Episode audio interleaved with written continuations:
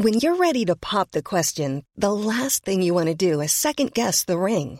At Bluenile.com, you can design a one of a kind ring with the ease and convenience of shopping online. Choose your diamond and setting. When you find the one, you'll get it delivered right to your door. Go to Bluenile.com and use promo code LISTEN to get $50 off your purchase of $500 or more. That's code LISTEN at Bluenile.com for $50 off your purchase. Bluenile.com code LISTEN. 5h56 sur CNews. Je suis très heureux de vous accueillir dans la matinale week-end en, en, ce dimanche 18 février. Nous sommes ensemble jusqu'à 9h pour de l'info, de l'analyse, des débats, avec bien sûr l'excellente Marine Sabourin qui m'accompagne. Bonjour Marine. Bonjour Anthony, bonjour à tous. L'éphéméride de votre dimanche est tout de suite avec Alessandra Martinez. Détendez-vous devant votre programme avec Stressless, des fauteuils, des canapés et des chaises au design norvégien et au confort unique.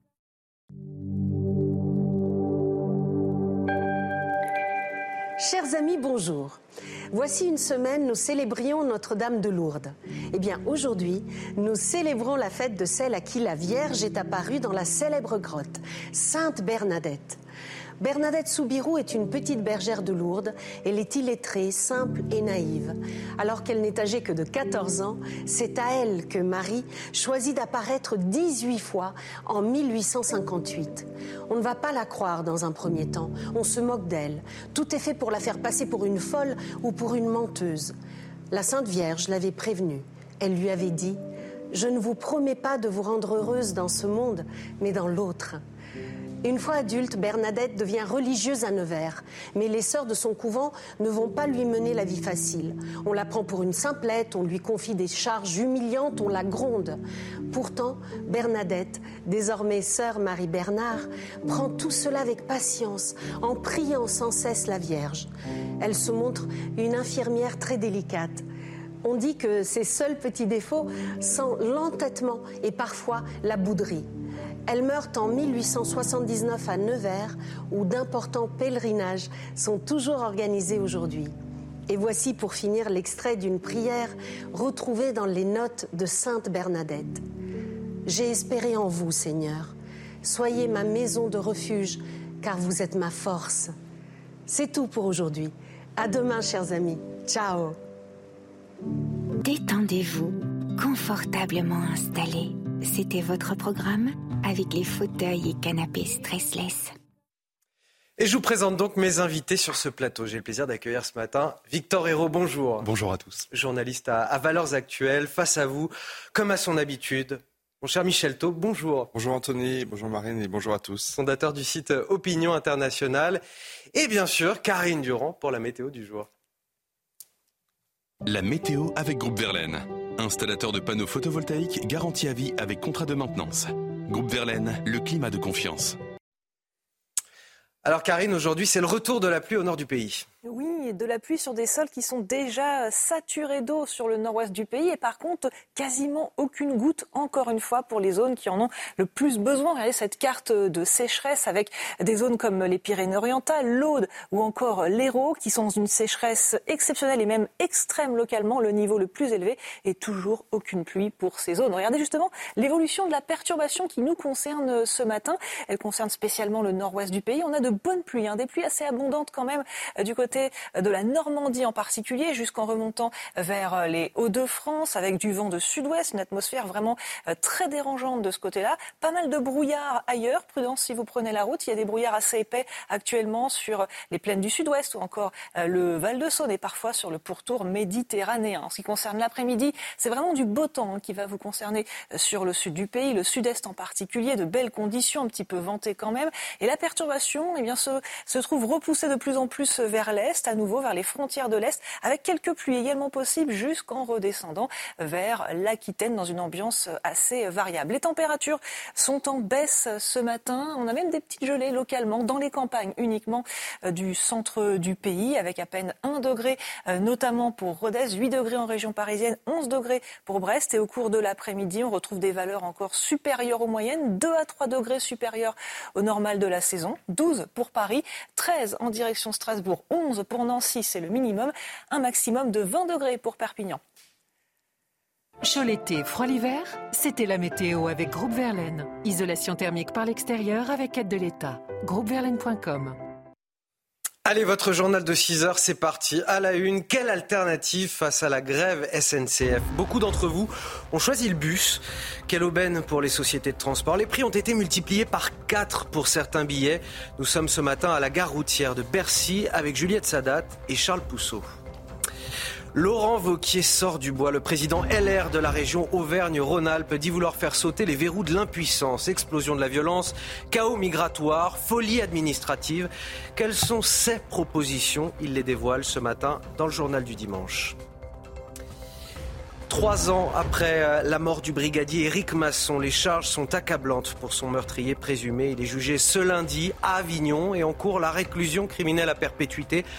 Le policier avait été abattu en plein jour sur un point de deal en plein centre-ville de la Cité des Papes. Commence donc avec ce grand week-end de chassés croisés euh, des vacances d'hiver et toujours la galère pour les usagers de la SNCF. 75% de contrôleurs grévistes, seulement un train sur deux et au moins 150 000 personnes laissées sur le carreau. Pour ceux qui n'ont pas de voiture et qui veulent rejoindre leur destination coûte que coûte, une alternative possible, le bus. Mais à cause de la grève, les prix ont parfois été multipliés euh, par quatre. Alors on va tout de suite rejoindre Juliette Sadat et Charles Pousseau à la gare routière de Bercy dans le 12e arrondissement de Paris. Juliette, quelle est la situation ce matin? Vous le voyez, ils sont assez nombreux, hein, les voyageurs lefto qui euh, sont en partance depuis cette euh, gare routière. Ici, il s'agit euh, bien des premiers départs pour diverses destinations, Paris, enfin Lyon, Paris-Lyon, Paris-Nantes, Grenoble, Amsterdam. faute de train, parfois, eh bien, les voyageurs ont dû s'adapter, ont opté pour des trajets en bus. Ces bus qui ont été pris d'assaut dès l'annonce des grèves de train SNCF. Et pour les compagnies, ça s'est vu. le porte-parole Flixbus bus annoncé une hausse des recherches et des réservations de 20% par rapport à ce qui était anticipé sur euh, la période. Sur l'ensemble des bus au niveau national, on peut dire que le taux d'occupation est de 75%, ce qui est assez euh, élevé pour euh, la période et forcément ça s'en ressent sur les prix, vous l'avez dit, des, des, prix multipliés par 4, parfois comptés pour ce dimanche, des tarifs proposés par la compagnie Blablacar, compris entre 80 et 100 euros pour Paris-Nantes, contre 25 euros habituellement, plus de 100 euros pour euh, Paris-Lyon contre une vingtaine d'euros euh, d'habitude. Merci à vous, Juliette Sadat. Merci également à Charles Pousseau qui est derrière la, caméra. Effectivement, euh, on voit que les voyagistes, en tout cas les sociétés de transport en ont profité pour augmenter les prix. On sera justement avec euh, l'un des porte-parole de, Flixbus tout à l'heure dans la matinale euh, week-end de CNews. En pleine période de vacances scolaires, les contrôleurs font-ils un usage abusif du droit de grève Selon vous, c'est la question qu'on vous a posée. Et la réponse, regardez, 64% des sondés répondent oui, 35% aujourd'hui euh, nous disent non. Résultat d'un sondage CSA pour CNews, Europe 1 et le JDD ce matin. Sondage auquel je voulais vous faire euh, réagir, euh, Victor Hérault. Écoutez, je crois que le degré d'appréciation d'un mouvement de grève dépend beaucoup de la légitimité de ses revendications. Euh, or là, vous avez donc une grève de contrôleurs dont les revendications sont majoritairement salariales. Euh, or, j'ai fait mes petites recherches. Euh, il se trouve qu'un, que pour le salaire brut médian d'un contrôleur est de 45 000 euros annuels, c'est-à-dire 3 750 euros mensuels. En moyenne, en milieu de carrière, si vous faites le calcul, il y a le salaire fixe, il faut savoir que c'est divisé en deux, il y a le salaire fixe et puis il y a les primes qui sont variables. Le salaire fixe, il est de 28 800 euros annuels en début de carrière et euh, auquel vous ajoutez 25% de primes, ce qui vous fait 36 000 euros, au total 3 000 donc par mois. Euh, ce n'est pas du tout une situation de précarité, ce n'est pas du tout une situation, euh, comment dire, de maltraitance salariale et beaucoup de Français se demandent si ces contrôleurs et si ces agents de la SNCF ne sont pas en train d'user d'un pouvoir de nuisance pour pouvoir obtenir des revendications qui ne sont pas légitimes.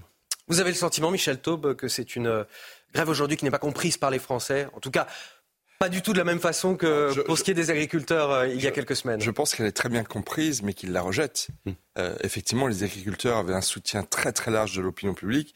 Et là, la question, effectivement, est y a-t-il un usage abusif de la grève? Et c'est bien de cela qu'il s'agit. Personne ne conteste le droit de grève. Il est à valeur constitutionnelle, mais il est complètement détourné et abusé par, euh, euh, ceux qui l'utilisent en plus de façon, encore une fois, parmi les plus privilégiés. Donc effectivement, les Français sont pleins de bon sens, comme toujours. Et, il condamne cet usage abusif d'un grève à un moment de l'année quand même très important qui sont les départs en vacances. Euh, une dernière question peut-être pour vous, Victor Hérault. Euh, je l'ai posée hier déjà à Michel Thau, mais est-ce qu'il faudrait euh, limiter le droit de grève, notamment pendant les, les, vacances scolaires, comme ce qui se fait en Italie? C'est d'ailleurs une proposition des sénateurs centristes. Alors, il y a plusieurs droits qui, qui, qui, qui comment dire, qui entre en conflit. Euh, donc le droit de partir en vacances, le droit d'aller et venir et le droit de grève. Euh, bon, je crois quand même que c'est un, droit sacré le droit de grève. Donc j'aimerais ne pas y toucher. Euh, mais le problème, c'est que là, ces manifestants, ces grévistes sont en train de dénaturer complètement la question du droit de grève. Juste une chose, euh, j'entends beaucoup le, le, droit de partir en vacances, oui. mais la plupart du temps, c'est pas le droit de partir en vacances, c'est le droit de rejoindre oh, pas ses que, familles. voilà, oui, vrai, c'est très juste. Voilà. C'est très vous, avez, vous avez raison de le préciser. Rejoindre ses familles, et ça, c'est quand même quelque chose de, de, très très important. Et que ce soit pendant les vacances scolaires, euh, les fêtes de fin d'année, Noël, Pâques, etc., c'est souvent la cellule familiale qui se retrouve, euh, ben, qui ne peut pas se réunir à des moments privilégiés de, de l'année. Et je précise d'ailleurs, euh, pardon très rapidement, que les salaires euh, des, des, des contrôleurs ont augmenté de 21 entre 23 ans et que le salaire le plus bas est 10% au-dessus du salaire minimum. Encore une fois, il ne s'agit pas d'une situation de précarité. Alors, si votre train est, annulé, vous avez euh, normalement reçu un SMS ou un, mail de la part de la SNCF. Euh, maintenant, comment vous faire rembourser ou échanger votre billet? On vous explique toutes les démarches à suivre ce matin avec Sarah Varni.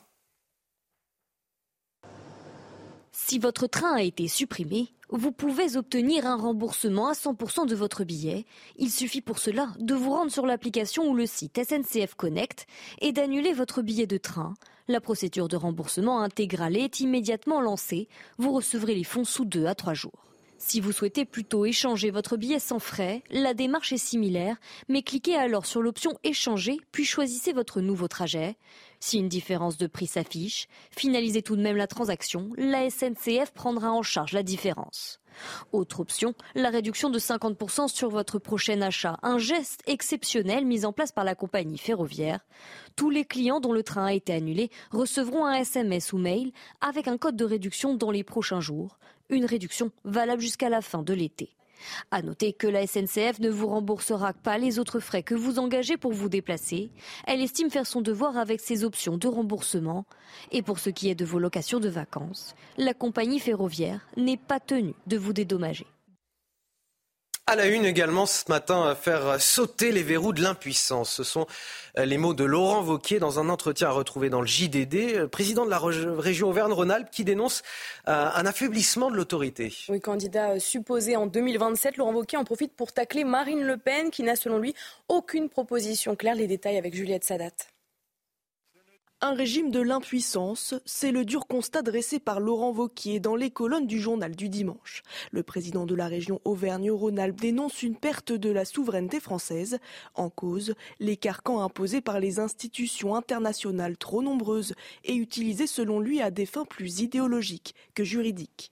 Lorsqu'une loi est votée, aucun juge ne doit pouvoir l'écarter en s'abritant derrière des traités internationaux antérieurs. Des verrous qui plongent le pays dans l'impuissance selon Laurent Vauquier et qui menacent l'état de droit. Ce qui menace l'état de droit, c'est l'explosion de la violence, le chaos migratoire, la folie administrative. En un mot, c'est le régime de l'impuissance. Candidat supposé des Républicains à l'Élysée en 2027, Laurent Vauquier tacle sa potentielle opposante Marine Le Pen et dénonce son incompétence. Elle, qui n'a même pas géré une commune de 500 habitants, serait incapable de secouer les blocages de l'État profond. Celui qui a conclu son tour de France de trois semaines à l'écoute des agriculteurs annonce son projet pour 2027, restaurer l'autorité et le respect et reconstruire le dynamisme économique à la française. Alors ça y est, Michel Taub, Laurent sort du bois Oui, euh, alors il fait quelques propositions dans, dans le GDD. Alors une, donc qu'on a déjà entendu, à savoir que en cas de, censure par conseil constitutionnel de loi votée par le Parlement, le dernier mot devrait revenir au Parlement qui, s'il vote au 3 5 e en dernier recours, aurait le dernier mot. Mais je trouve que dans son interview, il y a une proposition assez originale.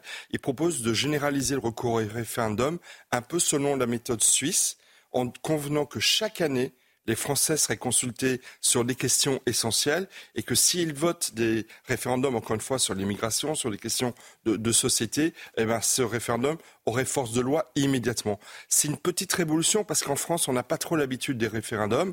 Euh, il y en a eu très très peu depuis 20 ans. Et c'est vrai que c'est une tentative, je crois, assez audacieuse de faire bouger les lignes parce que la question tout le monde est d'accord sur le constat. Dans l'interview, il s'étend très largement sur ce constat d'impuissance. Mais la question, c'est que faire pour en sortir? Il y a là une idée peut-être assez audacieuse. Alors, est-ce que les Français pourraient y souscrire? Je pense que tout le monde convient que le peuple est, souverain et que peut-être le consulter pour éviter ce genre d'anomalie qu'on a eu, par exemple, sur la loi immigration, euh, ce serait peut-être une manière de, faire bouger les lignes. Il tacle Marine Le Pen. Est-ce qu'il est si différent que ça? Bah, En fait, c'est le retour du vieil argument du parti de gouvernement.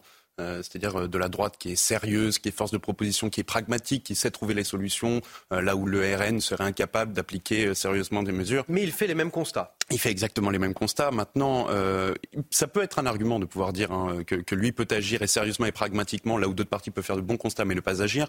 Maintenant, je me demande si le boulet LR qu'il a au pied ne va pas lui jeter des tours. Laurent Wauquiez qui est également revenu sur la, demande du, Conseil d'État à l'ARCOM de renforcer euh, son contrôle sur notre chaîne en l'occurrence, qui pourrait évidemment s'appliquer derrière à, toutes les autres chaînes, en tout cas les médias audiovisuels. C'est une dangereuse atteinte à la liberté d'expression, dit-il. Quand l'ARCOM fait des remontrances à, à, géométrie variable, on est fondé à se demander si tout ceci est dicté par l'intérêt général ou une certaine approche idéologique. Alors ça, euh, c'est pour la citation de, Laurent Wauquiez. On a d'ailleurs un sondage CSA pour CNews qu'on vous propose ce matin. Selon vous, le traitement de l'information par les journalistes et médias français est-il dans l'ensemble marqué politiquement? Quel est le, résultat, Marine? Eh Bien, 42% euh, pensent qu'il est neutre, 29% plutôt à droite et 29% plutôt à gauche. Alors, je vais vous demander, euh, on va le garder à l'écran, de, commenter peut-être ce sondage. Finalement, on a une voilà, on a une France qui estime qu'il n'y a pas trop de problèmes, quoi, que, les médias sont plutôt neutres, et une France divisée en 29% pensent que les médias sont plutôt de droite, 29% plutôt à gauche, une majorité qui estime que les médias sont neutres. C'est quelque part, il doit y avoir un équilibre. Oui, ce que ça tout simplement dire, contrairement à ce que pense manifestement le Conseil d'État, euh, c'est qu'il y a un pluralisme des médias en France et que les Français s'y retrouvent. Et donc effectivement, moi je pense que c'est quelque chose de très très important. Il s'est finalement installé une forme d'équilibre à laquelle d'ailleurs CNews, à mon avis, a considérablement contribué, à savoir effectivement que les Français ont un peu le choix. Et donc de voir effectivement sur la jonction euh, d'une association qui a complètement dévié de son objet initial, RSF. Parler de Reporters sans frontières. Dont l'objet initial est de mm. protéger des journalistes en danger. Hein, c'est ça le sujet de RSF au départ. Donc là, évidemment, on en est à des années-lumière. Donc finalement, je, contrairement à ce que pense le Conseil d'État, eh ben, il y a effectivement un pluralisme des médias en France et il, faut, il est impérieux de le respecter parce que c'est un des joyaux de notre République. Vous auriez remplacé le, nom de, CNews par n'importe quel autre nom de média dans l'arrêt du Conseil d'État. Euh, très certainement que tout le monde se serait soulevé d'un seul homme pour dénoncer euh, une atteinte, en tout cas, à la liberté d'expression euh, dans, les médias. Victor Hérault, sur ce sondage. Bah, écoutez, on voit, bah, je, vais, abonder hein, ce que vient de dire Michel, on voit que les Français savent qu'il y a des médias plutôt orientés à gauche, plutôt orientés à droite chacun y trouve son compte. Chacun sait où il va s'informer. On peut d'ailleurs aller lire la presse d'un autre bord pour pouvoir s'informer aussi, pour avoir. Le vrai problème, donc on voit bien que les Français ne voient pas de problème dans la répartition et le pluralisme des médias en France. Le vrai problème, ça a été cette mesure-là. Et honnêtement, c'est inapplicable. C'est parfaitement inapplicable. Et si ça a vocation à s'appliquer au service public, on va bien rire. Et, d'ailleurs, personne n'est capable de répondre sur la façon dont pourrait s'appliquer le, contrôle de cette pluralité, le pseudo-contrôle de cette pluralité, euh, puisqu'un fichage semble effectivement après, absolument probable. Euh, les velléités du politique, notamment en France, de contrôler les médias, ont toujours été extrêmement mm. puissantes. Il faut quand même rappeler que toute cette affaire, bien triste, se base aussi sur une loi de 1986 qui avait été votée par une majorité de droite, mm. comme, quand même quel paradoxe, alors qu'on accuse soi-disant CNews d'être une chaîne de droite, voire d'extrême droite, pour ceux qui veulent, euh, qui veulent évidemment faire peur aux Français. Non, tout cela montre aussi que l'exigence de neutralité de l'État, de neutralité de l'État et de ses dérivatifs comme l'ARCOM et autres vis-à-vis de la liberté de la presse est absolument impérieuse dans une société démocratique. Allez, 6h15 sur CNews, c'est l'heure du rappel de l'actualité. Marine Sabourin. La cote de popularité de Gabriel Attal en baisse seulement un mois après son arrivée au gouvernement. 48% des Français se disent satisfaits, 52% mécontents. Résultat d'un sondage IFOP pour le JDD. L'ancien directeur de l'agence Frontex chargé du contrôle des frontières rejoint le RN pour les européennes. Selon Fabrice Legris, le parti est l'option qui donnera aux Français la possibilité de reprendre le contrôle de leur avenir. Placé en troisième position dans la liste de Jordan Bardella, les deux hommes se rendront demain à Menton. Un ancien ministre peut ouvrir sa gueule. Ce sont les mots d'Olivier Véran dans un entretien accordé aux Parisiens. L'ex-ministre de la Santé annonce, je cite, tout donner pour empêcher l'extrême droite de prendre le pouvoir en 2027, convaincu que le pays peut basculer vers le centre-gauche. L'ancien porte-parole du gouvernement souligne la nécessité de parler à l'aile gauche pour la prochaine élection présidentielle. C'était le 5 mai 2021. Le policier Éric Masson était tué lors d'une intervention sur un point de deal en plein centre-ville d'Avignon. Le brigadier a succombé à deux coups de feu dans la poitrine. Trois ans après les faits, le procès s'ouvre demain devant la cour d'assises du Vaucluse. C'est Ilias Akouda, de 22 ans, qui est jugé pour meurtre et tentative de meurtre sur un autre policier. Le tireur présumé risque la réclusion criminelle à perpétuité. Retour sur les faits avec Sandra Buisson. Jugé à partir de ce lundi aux assises à Avignon, Ilias Akouda, de 22 ans, a jusque-là toujours clamé son innocence. Rue du Râteau, ce 5 mai 2021, il n'a pas fait feu sur Éric Masson provoquant sa mort. Il n'était d'ailleurs même pas présent. C'est ce qu'il a toujours martelé, malgré les faits présentés par l'accusation. Son téléphone, qui borne à l'heure dite sur le lieu du meurtre, mais aussi les résidus de tir identiques retrouvés sur une des douilles et sur ses vêtements. Ilias Akoudad est désigné comme étant le tireur par son propre co-accusé, mais aussi par le coéquipier d'Éric Masson qui l'a vu s'effondrer sous les tirs. Alors qu'ils intervenaient près d'un point de deal, ce policier a lui-même été visé par le meurtrier. Il appréhende ce procès selon son avocate. Il a carrément essayé de, euh, tirer un trait sur Avignon. Il n'habite plus à Avignon. Il n'a jamais repris au commissariat d'Avignon. Euh, mais il y a, au-delà de, cette souffrance terrible, finalement, ce sentiment de culpabilité de ne pas avoir pu euh, le sauver. Aux côtés du suspect principal seront jugés deux hommes dont l'un a reconnu avoir été sur les lieux au moment des faits. Ils sont soupçonnés d'avoir aidé Ilias Akoudad à se cacher et à essayer de fuir en Espagne. On rappelle évidemment que les forces de l'ordre risquent leur vie au, quotidien. Il y a eu neuf policiers tués l'an dernier en, 2023. Et d'après le ministère de l'Intérieur, parce que c'est aussi euh, beaucoup plus important que ça, il y a eu plus de 15 000 policiers blessés euh, dans l'exercice de leurs fonctions. Michel Taube souhaite une quarantaine par jour, une hausse de 4,1% par rapport à l'année précédente. Donc une hausse assez importante. Hier, nous rendions hommage aux gendarmes qui, se, qui risquent leur vie. certains en sont morts pour assurer notre sécurité. Les policiers, évidemment, y ont leur part, une part euh, considérable. Le, euh, lorsque M. Masson avait été assassiné, euh, sauvagement assassiné, pour moi, c'est un drame. Ça avait provoqué un émoi considérable dans le pays. Tout le pays en était ému. Et c'est vrai qu'il faut espérer que, que, ce procès sera, sera exemplaire parce que effectivement, s'en prendre à un policier, c'est totalement inadmissible. Alors là, il y avait un contexte de trafic de drogue euh, qui, est, évidemment une circonstance aggravante, mais le seul fait de s'en prendre aux policiers, et les chiffres que vous dites sont quand même hallucinants, des milliers de policiers qui sont, qui sont mis en danger. Vous savez, les 25 000 refus d'obtempérer que l'on constate en moyenne chaque année, ce sont 25 000 euh, mises en danger de policiers par des personnes qui ne respectent pas l'autorité euh, des policiers. Une mise en danger des forces de l'ordre qui va de pair aussi avec l'augmentation de la délinquance l'an dernier. Et puis vous le disiez, 15 150 agressions de policiers, c'est 40 par jour. Si ça, c'est pas systémique, je ne sais pas ce qu'il l'est. Alors euh, que ceux qui parlent de violence policière se mettent enfin à parler de l'évidence qui est la violence contre les policiers, sans oublier leurs familles, parce qu'il y a beaucoup de cas qui l'ont illustré récemment. Les familles des policiers se font agresser maintenant. L'uniforme du policier est devenu une cible. Un individu recherché pour apologie du terrorisme interpellé euh, à la gare Saint-Lazare ce mercredi. Cet homme d'origine soudanaise était fiché S et sous le coup d'une obligation de quitter le territoire français. Oui, en novembre dernier, il avait tenu euh, des propos en faveur d'Al-Qaïda dans une église. Une première fois interpellé début janvier et hospitalisé pour troubles psychiatriques, l'homme avait fugué. Retour sur son profil inquiétant avec Tanguy Hamon. Un individu fiché S et sous OQTF a été interpellé cette semaine par les forces de l'ordre à Paris. Il se trouvait dans un train gare Saint-Lazare à destination de Mantes-la-Jolie. Cet homme est connu de la justice et des services de renseignement. Il faisait l'objet d'un mandat de recherche délivré fin janvier par le tribunal judiciaire de Metz pour apologie du terrorisme. En novembre dernier, il s'était en effet introduit dans une église où il avait tenu des propos en faveur d'Al-Qaïda. Il avait aussi déposé une lettre de menace. S'était alors enfui mais avait été retrouvé au début de l'année. Il avait été hospitalisé à cause de son état de santé psychiatrique. Après cette hospitalisation, le tribunal de Metz avait donné ordre qu'il soit placé immédiatement en garde à vue, mais celui-ci avait fugué. Il a donc été retrouvé mercredi à Paris. Oh, ma pauvre Marine Sabourin qui était en train de, s'étouffer. Vous auriez dû me faire signe, j'aurais, pris le relais la prochaine fois.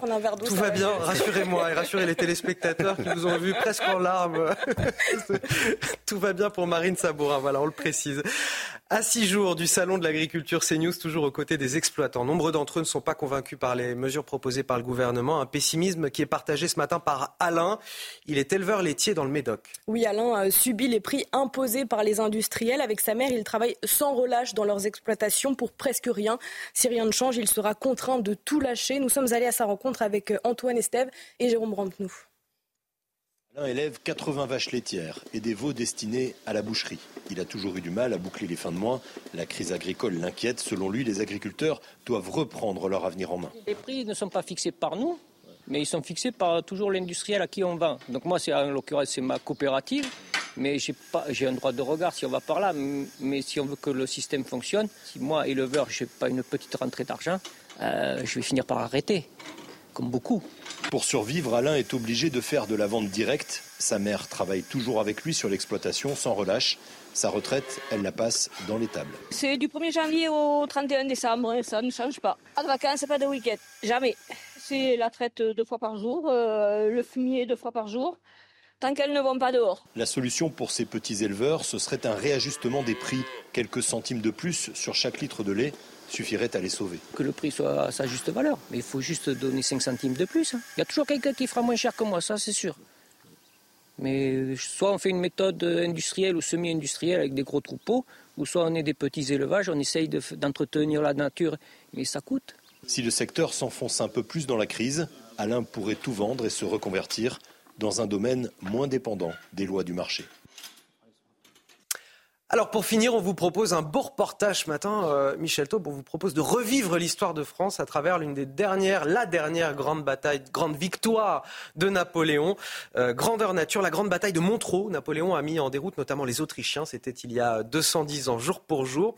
Et pour ce faire, 500 soldats reconstituants sont mobilisés au Parc des Noustes, en Seine-et-Marne, à une heure de Paris. Oui, au programme reconstitution de bataille, animation, spectacle, exposition. Et en plus, c'est gratuit pour les spectateurs. Immersion avec Antoine Durand et le récit de Dounia Tengour. Officiers en uniforme, fusils à la main, cavaliers, 500 soldats reconstituants venus de toute l'Europe sont à pied d'œuvre pour faire revivre la dernière victoire de l'empereur lors de la campagne de France. Pour les participants, l'hommage se mêle au devoir. C'est de nous rapprocher de, nos racines, euh, de, certaines valeurs qui étaient préservées à l'époque. Et donc, euh, parce qu'on pense qu'un peuple ne peut pas avoir de futur s'il ne connaît pas son passé. Tout simplement, le devoir de mémoire et transmettre et aussi apprendre aux jeunes. D'ailleurs, s'il y a des jeunes, on recrute. Pour la reconstitution grandeur nature de la bataille de Montreux, la foule est nombreuse ça permet aussi à un public qui n'est pas euh, très au fait, qui est assez néophyte, de découvrir l'histoire d'une autre façon, en voyant les uniformes, en voyant les costumes, en voyant la façon dont on vivait à cette époque. Et de cette façon, en rendant donc cette histoire vivante, ça devient véritablement une façon de l'apprendre de façon pédagogique et simple. La commune de Montreux organise tout au long du week-end des animations, des expositions ou encore des défilés autour de la figure de Napoléon. Ah, je le rappelle, c'est gratuit. Ça a retrouvé tout le week-end en, Seine-et-Marne au, Parc des Nous. Si vous voulez y aller, c'est encore euh, en cours aujourd'hui. On va marquer une courte pause. On revient dans un instant. On évoquera encore euh, quelque chose de politique. Le Rassemblement national qui fait un, gros coup politique. Il a recruté pour les élections européennes euh, Fabrice Leguéry, qui est l'ancien patron de Frontex. A tout de suite. 6h30 de retour dans votre matinale week-end avec Marine Sabourin, Victor Hérault et Michel Taub pour commenter toute l'actualité. Voici les titres de votre journal. À la une, le Rassemblement national pêche un, gros poisson pour les élections européennes. Dans le JDD ce matin, Fabrice Leguéry annonce son ralliement à, Jordan Bardella. Alors Fabrice Leguéry est un ancien patron de, de Frontex, l'agence de surveillance des frontières de l'Union européenne.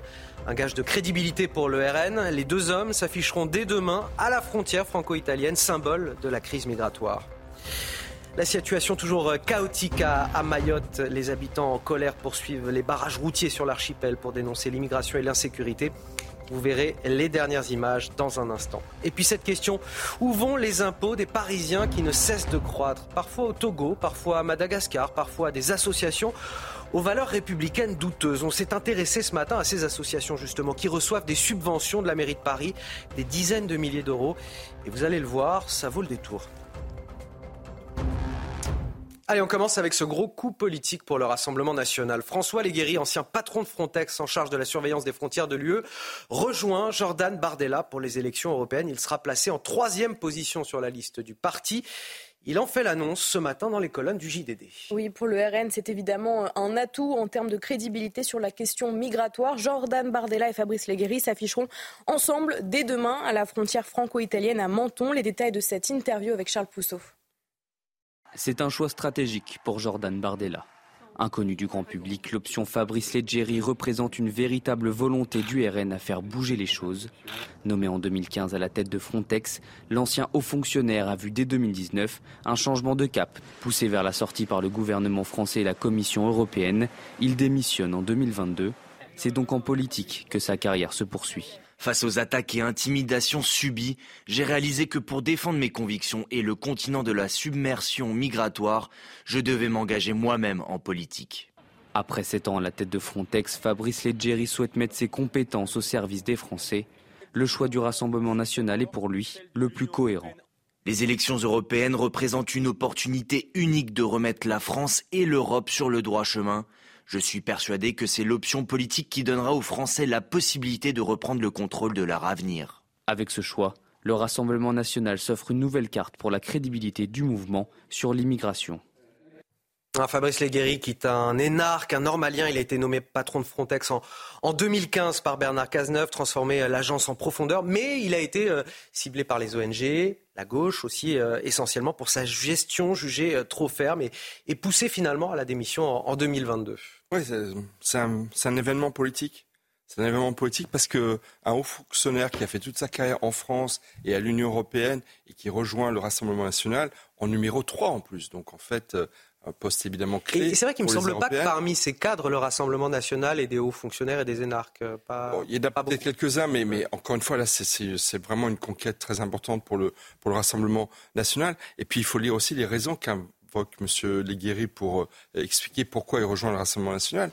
Il explique en fait qu'il il avait été nommé à la tête de l'agence Frontex pour former euh, des équipes de garde frontières aux frontières de l'Europe, pour protéger l'Europe de l'arrivée de, migrants, et qu'en fait, la Commission européenne, Madame von der Leyen, mais la France également, dirigée par Emmanuel Macron, lui avait mis de nombreux bâtons dans les roues, pas que les ONG. Donc, si vous voulez, son, sa, conversion politique vers le Rassemblement national, c'est aussi une manière pour lui de régler les comptes, je le dis dans son esprit positivement vis-à-vis, encore une fois, de l'Union européenne, de la Commission européenne, de la Macronie, euh, qui l'accuse en fait d'être pro-immigrationniste qui l'accuse d'être favorable à l'arrivée de migrants, notamment pour des raisons démographiques, et que lui dit non, moi mon rôle c'était et ce sera euh, avec le Rassemblement national d'arriver à reprendre notre destin en main, le contrôle de notre frontière et notre souveraineté démographique. Victor Hérault. Euh, vous l'avez dit, euh, M. Léguéry a été poussé à la démission, notamment à cause d'une enquête qui avait été diligentée contre lui pour une mauvaise, euh, gestion et surtout parce qu'il avait été, s'était montré déloyal vis-à-vis de l'Union européenne. Donc le symbole, il est très fort.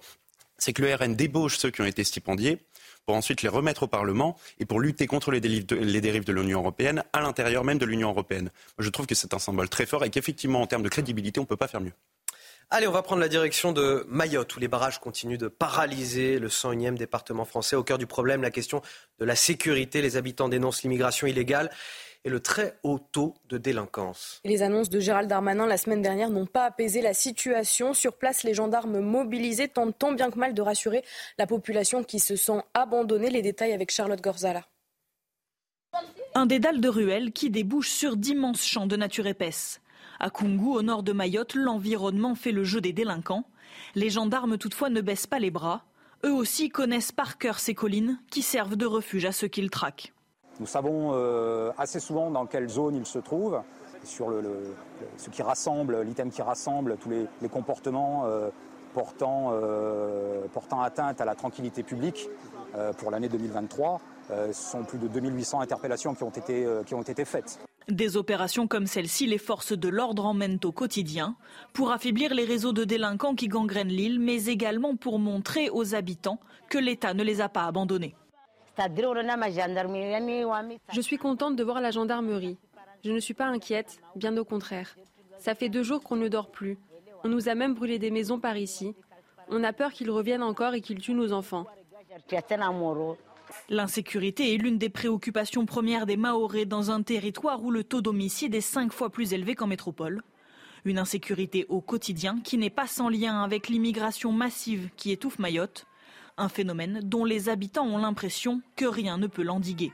Euh, le lendemain du départ du ministre, on a eu une, centaine de personnes qui sont arrivées illégalement sur le territoire. Euh, les caillassages ont repris, les gens se sont, se sont fait agresser, donc euh, honnêtement, il n'y a pas encore de changement. Face à cette situation, le collectif Force Vive, qui bloque les principales routes de l'île, a prévu de rester mobilisé jusqu'au 22 mai, date à laquelle le Conseil des ministres doit examiner un projet de loi d'urgence pour Mayotte. À illustration très concrète de la question migratoire, là, à Mayotte, en, l'occurrence, vous vouliez commenter, Victor Hérault Là où j'ai du mal à, croire en l'insincérité de nos politiques, c'est qu'il y a un revirement total sur la conception même de l'immigration. J'aimerais répondre à euh, la ministre déléguée euh, des Outre-mer, euh, Marie Guévenoux, qui, expliquait dans une interview que Mayotte ne devait pas devenir un Eldorado administratif et qu'il fallait, en interdisant le droit du sol, stopper l'attractivité du territoire. Alors moi, je tombe des. Déjà parce qu'on m'a expliqué depuis que je suis né que l'immigration était une chance, donc je vois pas pourquoi il faudrait euh, stopper l'attractivité. Euh, et puis deuxièmement, je croyais que c'était impossible de stopper l'attractivité. On m'a toujours dit l'immigration, ça a toujours existé, ça existera toujours, c'est impossible de l'enrayer. Pourquoi est-ce que maintenant on nous explique qu'on va le faire, qu'il faut le faire et qu'on va y arriver? Ça, je ne comprends pas. Donc oui, mais là c'est du sarcasme. Euh, en l'occurrence, je, je, remets, totalement en cause la. mais euh, bah, est-ce que finalement, alors certes, admettons, ils ont changé d'avis. Est-ce que c'est pas euh, la bonne décision qui a été prise Je crois que c'est la bonne décision. Maintenant, j'espère que tout sera fait dans ce sens, et j'en doute. J'en doute sincèrement. Michel Taube. Non, je pense que tant qu'on ne protégera pas les côtes de Mayotte contre l'avenue des migrants, on n'y arrivera pas. Donc moi, je suis vraiment favorable à un déploiement de la marine française pour pouvoir euh, euh, dissuader plus de bateaux de revenir. Comme le disait cet habitant de Mayotte qui témoignait dans le reportage, le lendemain du départ du ministre, vous aviez une centaine de, migrants qui sont arrivés par les côtes. il faut un déploiement militaire, comme d'ailleurs en Méditerranée, ce qui s'est passé à Lampedusa, l'arrivée de milliers de, migrants. Ben voilà, il n'y a pas d'autre solution, je pense, de se protéger. Euh, c'est ce que M. Leguéry avait essayé de faire avec des gardes frontières considérablement renforcés. On ne pourra pas éviter ce genre de solution si on veut, encore une fois, reconquérir notre souveraineté démographique. Et est-ce que la solution n'est pas aussi du côté euh, des relations diplomatiques avec euh, les Comores Évidemment, les Comores, c'est un, un, État euh, certes souverain, mais qui n'a évidemment pas la puissance de la France. On a les moyens d'un bras de fer et il serait temps qu'on s'y mette. Et pour ah, préciser très rapidement peut-être la, raison de mon sarcasme, qui est tout sauf gratuit, je ne comprends pas qu'on tienne soudainement un discours aussi ferme à Mayotte et qu'on se refuse de le tenir sur le territoire de la métropole. puisque c'est le, débat qui suit, avec Gérard Larcher, effectivement, euh, qui proposait aussi d'interdire le, droit du sol euh, en, métropole. Euh, faut-il que la métropole arrive dans la situation de Mayotte pour qu'on tienne enfin ce discours? J'espère pas. On va évoquer à présent ces médecins cubains pour sauver l'hôpital de Guingamp dans les Côtes d'Armor. L'établissement souffre d'une pénurie de personnel soignant. La situation est telle que la maternité de l'hôpital a dû suspendre les accouchements. C'était au printemps dernier. Personnel soignant et élus locaux ont donc euh, contacté Cuba qui a répondu favorablement et c'est évidemment un soulagement pour les patients. Les détails avec Sarah Varni. Des médecins cubains bientôt accueillis à Guingamp, une hypothèse de plus en plus crédible dans la ville de 7000 habitants. Un renfort étranger censé aider cet hôpital des Côtes d'Armor, car depuis plusieurs mois, l'établissement est confronté à un manque de personnel et tous les services ne peuvent être assurés. Vendredi, l'ambassadeur cubain a fait le déplacement et a affirmé que des médecins pouvaient arriver en Bretagne d'ici quelques mois. On a la capacité, d'envoyer des médecins si c'est possible, s'il y a un accord gouvernemental, si on se met d'accord, parce que tout d'abord, il faut un accord gouvernemental pour envoyer des médecins cubains à l'extérieur. À l'origine de ce projet, ce conseiller municipal, il veut s'inspirer de l'aide médicale apportée par Cuba, notamment aux Antilles, pendant le Covid qui a été fait euh, en Martinique ou en Guadeloupe, en Andorre, euh, en Calabre. On pense que c'est possible à Guingamp. C'est possible et c'est nécessaire parce que la pénurie de médecins, elle est devant nous. On n'en est pas sorti. Donc pour éviter des fermetures de services publics qui seront définitives, on plaide pour un déploiement temporaire. Sur le parking de l'hôpital, ces renforts étrangers sont souhaités et attendus par les patients. Si ça peut éviter une fermeture, je trouve que c'est très très bien. Peu importe l'origine des médecins, tant qu'ils sont dans l'hôpital et que l'hôpital est maintenu, c'est parfait. il faut sauver, sauver nos hôpitaux, c'est surtout ça le plus important. Si cette venue à Guingamp est envisageable, c'est grâce à la densité de médecins à Cuba, une des meilleures du monde. Sur l'île, on compte 84 médecins pour 10 000 habitants, contre 33 en France. Pour la CGT, il faudrait une dizaine de professionnels en renfort pour le bon fonctionnement de l'hôpital. 13 médecins formés en dehors de l'Union européenne exercent déjà dans le centre hospitalier de Guingamp. Voilà, ça illustre parfaitement euh, la situation désastreuse de notre euh, système de soins aujourd'hui. effectivement, on n'a pas le choix que de faire appel à des médecins étrangers, sachant que pour régler la situation, ce ne sera pas avant euh, l'horizon 2030, le temps que de nouveaux médecins soient formés, puisque la, décision, en tout cas, a été prise de, de libérer la France du numerus clausus récemment. Alors malheureusement de le libérer qu'en partie, c'est-à-dire que le nombre de médecins recrutés a été augmenté, je crois, de 15 à 20 alors qu'on sait que dans les 10, 15 prochaines années, il va y avoir des dizaines de milliers de médecins qui vont partir à la retraite. Donc moi, je suis favorable parce qu'on réévalue encore une fois euh, ce, le nombre de médecins français sur notre territoire à, recruter. Après, juste un petit commentaire. Euh, oui, il y a des très bons médecins à Cuba. Il faut juste rappeler que Cuba, c'est une dictature, c'est un régime autoritaire, que les Cubains vivent dans des conditions très très très difficile. Et voilà, voir, euh, je, comprends bien le besoin de nos concitoyens de Guingamp et c'est très bien qu'ils aillent recruter des médecins où ils peuvent. Après, attention aux récupérations euh, politiques. Euh, quand j'ai vu le drapeau cubain, voilà, il faut savoir ce que c'est que Cuba. Et je crois que les médecins d'ailleurs qui viendront de Cuba en France pour soigner les Français trouveront beaucoup d'oxygène et, et, de, et, de, liberté dans notre pays en venant nous, nous rendre visite. Victor Hérault. Euh, on peut effectivement faire beaucoup de reproches à Cuba, mais vous avez raison de préciser qu'on ne peut pas lui faire celui de la défaillance de la santé. Cuba est un très bon système de santé. Euh, maintenant, moi, ce qui m'inquiète le plus, c'est que Otto Vaillant, donc, qui est l'ambassadeur le, le, de Cuba en France, euh, a bien précisé qu'il a été contacté par beaucoup de maires en France qui ont sollicité son aide et qu'il a répondu favorablement à la région de la Bretagne parce qu'elle avait une histoire d'amitié avec Cuba. Mais ce qui montre le déclassement, c'est qu'il y a énormément de maires en France qui aient sollicité l'aide de Cuba. Oui à l'horizon 2030 en tout cas, pour avoir plus de médecins euh, français formés euh, dans notre pays par nos universités.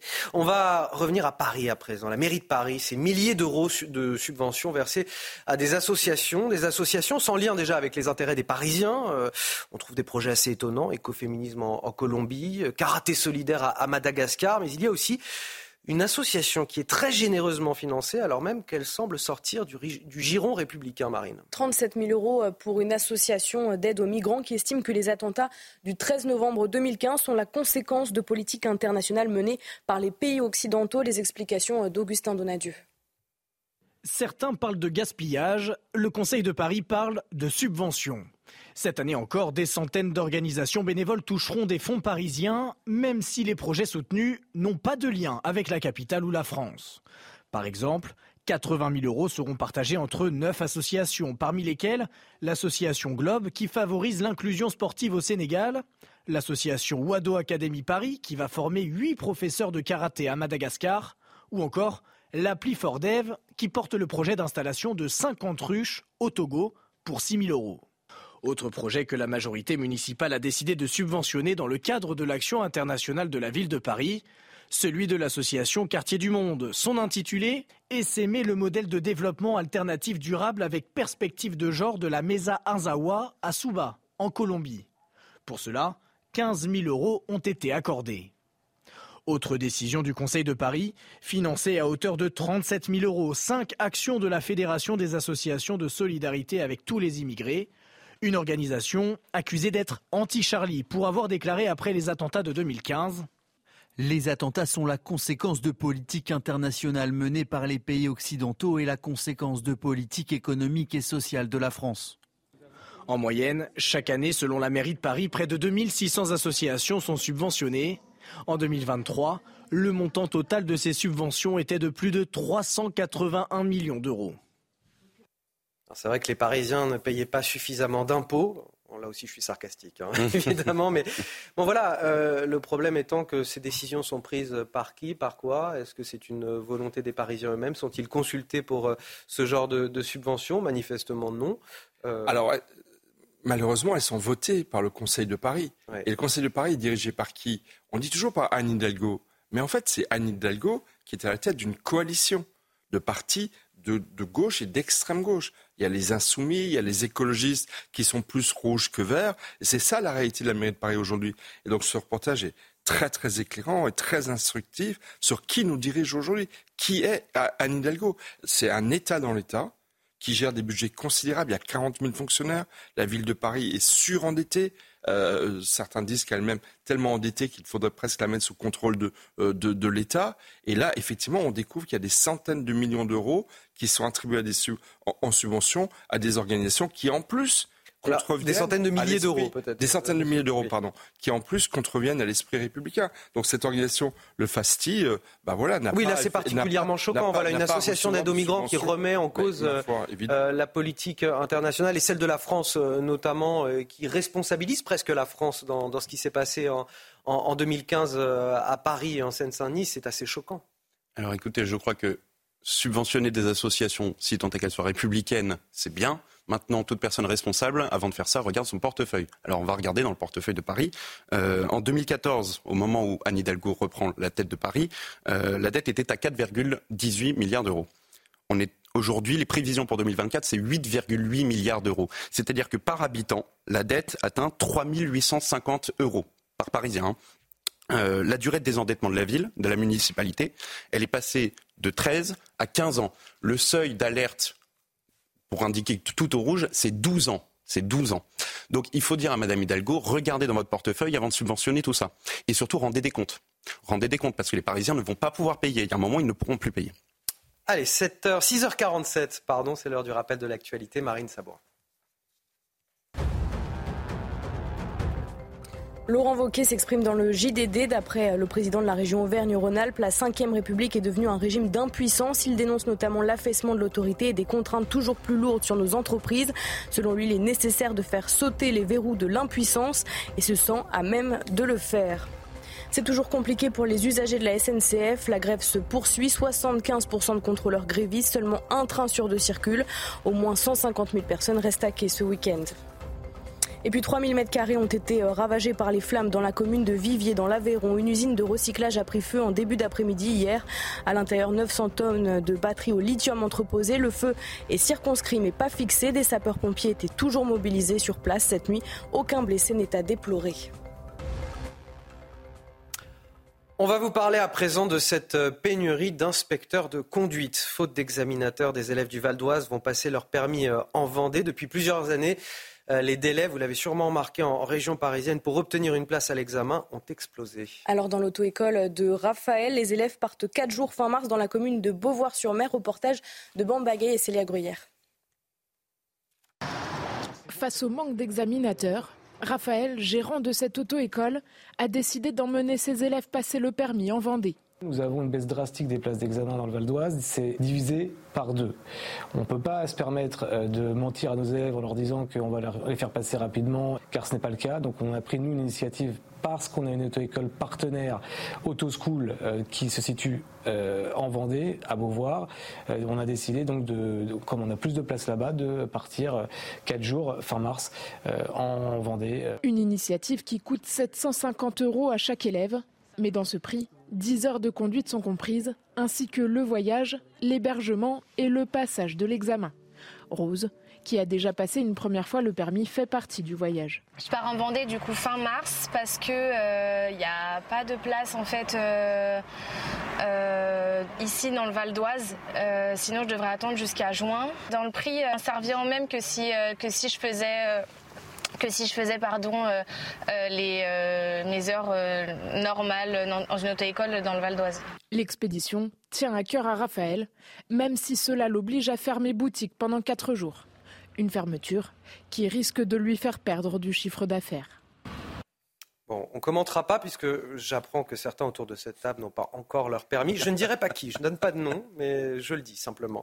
De nombreuses stations de ski privées de neige pour ces vacances d'hiver. Cela s'explique par la douceur des températures, ça vous l'avez remarqué. De nombreuses stations sont donc euh, littéralement au chômage technique. Oui, certaines stations euh, sont épargnées, comme à l'Alpe d'Huez où l'affluence a explosé. Vous allez le voir, les vacanciers doivent faire preuve de patience. Corentin Brio. Un mot revient avec insistance cette année sur les pistes de l'Alpe d'Huez. L'attente. Sur le chemin des remontées mécaniques, il faut s'armer de patience. C'était plein, la station était pleine. Hein. Dès que pas possible ici, 45 euh, minutes minimum pour monter au Pic Blanc.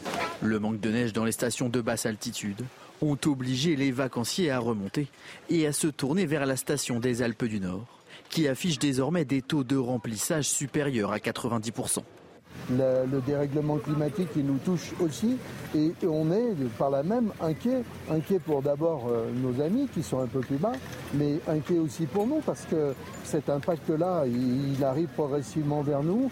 Mais l'inquiétude est aussi présente sur le long terme, avec la nécessaire problématique du dérèglement climatique qui va s'amplifier au fil des années. La chaleur va augmenter, la montagne sera un refuge climatique. Donc c'est un refuge climatique. Si pour le moment elle est épargnée, l'Alpe d'Huez se sent tout aussi concernée que ses concurrentes. Dans 10 ans, dans 15 ans, dans 20 ans, dans 25 ans, c'est quoi? Qu'est-ce qu'on va être?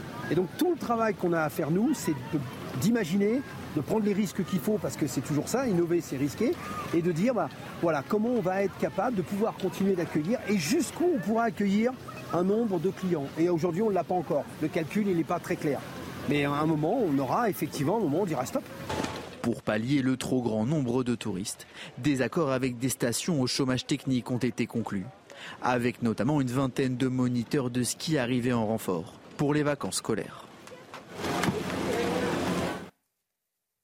Allez, on va marquer une courte pause. Le temps pour moi de remercier mes deux premiers euh, invités, Michel Taube, fondateur du site Opinion Internationale, et Victor Hérault, journaliste à Valeurs Actuelles. Je vous rappelle que si vous voulez suivre nos programmes, les dernières actus, les chroniques, les éditos, si vous voulez revoir Michel Taube ou Victor Hérault, c'est sur notre application. Vous avez le QR code qui s'affiche à l'écran, vous avez juste à le, le scanner. Dans un instant, on va évoquer cette grève SNCF à nouveau et puis euh, surtout le, report euh, des, passagers euh, sans train qui se fait notamment via le bus. Et le prix des billets de bus a explosé. Il a été multiplié par 4 pour ce week-end, pour, pour certaines destinations, pas toutes bien sûr. On sera dans une gare routière dans un instant tout de suite. La météo avec Groupe Verlaine. Installateur de panneaux photovoltaïques garantie à vie avec contrat de maintenance. Groupe Verlaine, le climat de confiance.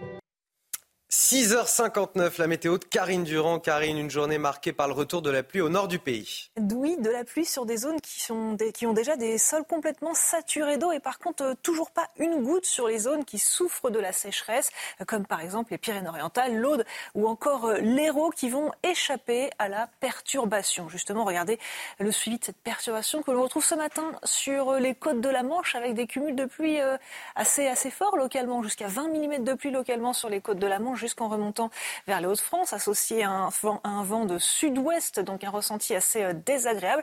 Ailleurs, un ciel soit dégagé, soit chargé de brouillard. C'est le cas sur les plaines du sud-ouest et sur le Val de Saône au cours de l'après-midi. C'est une très belle ambiance globalement euh, sur le sud, le sud-est en particulier. Par contre, ailleurs, c'est très variable sur l'arc atlantique, les régions centrales, avec quelques averses entrecoupées d'éclaircies. Et puis la perturbation qui est de plus en plus repoussée vers l'est du pays avec des pluies qui faiblissent quand même peu à peu dans la journée. Les températures sont en baisse. Globalement, elles sont douces, mais il y a des zones où il y a des petites gelées ce matin dans les campagnes du centre, par exemple. Sur la région Grand Est également, elles sont fraîches. 3 degrés à Strasbourg. Par contre, une grande douceur sous la perturbation à Brest, 11 degrés. L'après-midi, toujours de la douceur, même si les températures ont un petit peu baissé par rapport à, au jour dernier. 12 à Paris, un maximum de 20 pour euh, Perpignan. C'est en moyenne 3 à 4 degrés au-dessus des moyennes de saison. Chaud l'été, froid l'hiver, c'était la météo avec Groupe Verlaine. Isolation thermique par l'extérieur avec aide de l'État. Groupeverlaine.com Bon réveil à tous ceux qui nous rejoignent dans la matinale week-end. On est ensemble jusqu'à 9h pour de l'info, de l'analyse, des débats. J'ai le plaisir d'accueillir sur ce plateau Guillaume Bigot. Bonjour Guillaume. Bonjour Anthony, bonjour à tous. Guillaume Bigot, politologue face à vous. Arthur de Vatrigan, Arthur de Vatrigan, directeur de la rédaction de L'Incorrect. Bonjour. Bonjour Anthony et Marine Sabourin, bien sûr, qui m'accompagne pour les JT. Voici les titres de votre journal de 7 heures. À la une, quelle alternative face à la grève de la SNCF Beaucoup d'entre vous ont choisi le bus. Quelle aubaine pour les sociétés de transport? Les prix ont été multipliés par 4 pour certains billets. Nous sommes ce matin à la gare routière de Bercy avec Juliette Sadat et Charles Pousseau. Laurent Vauquier qui sort du bois, le président LR de la région Auvergne-Rhône-Alpes dit vouloir faire sauter les verrous de l'impuissance. Explosion de la violence, chaos migratoire, folie administrative, quelles sont ses propositions? Il les dévoile ce matin dans le journal du dimanche.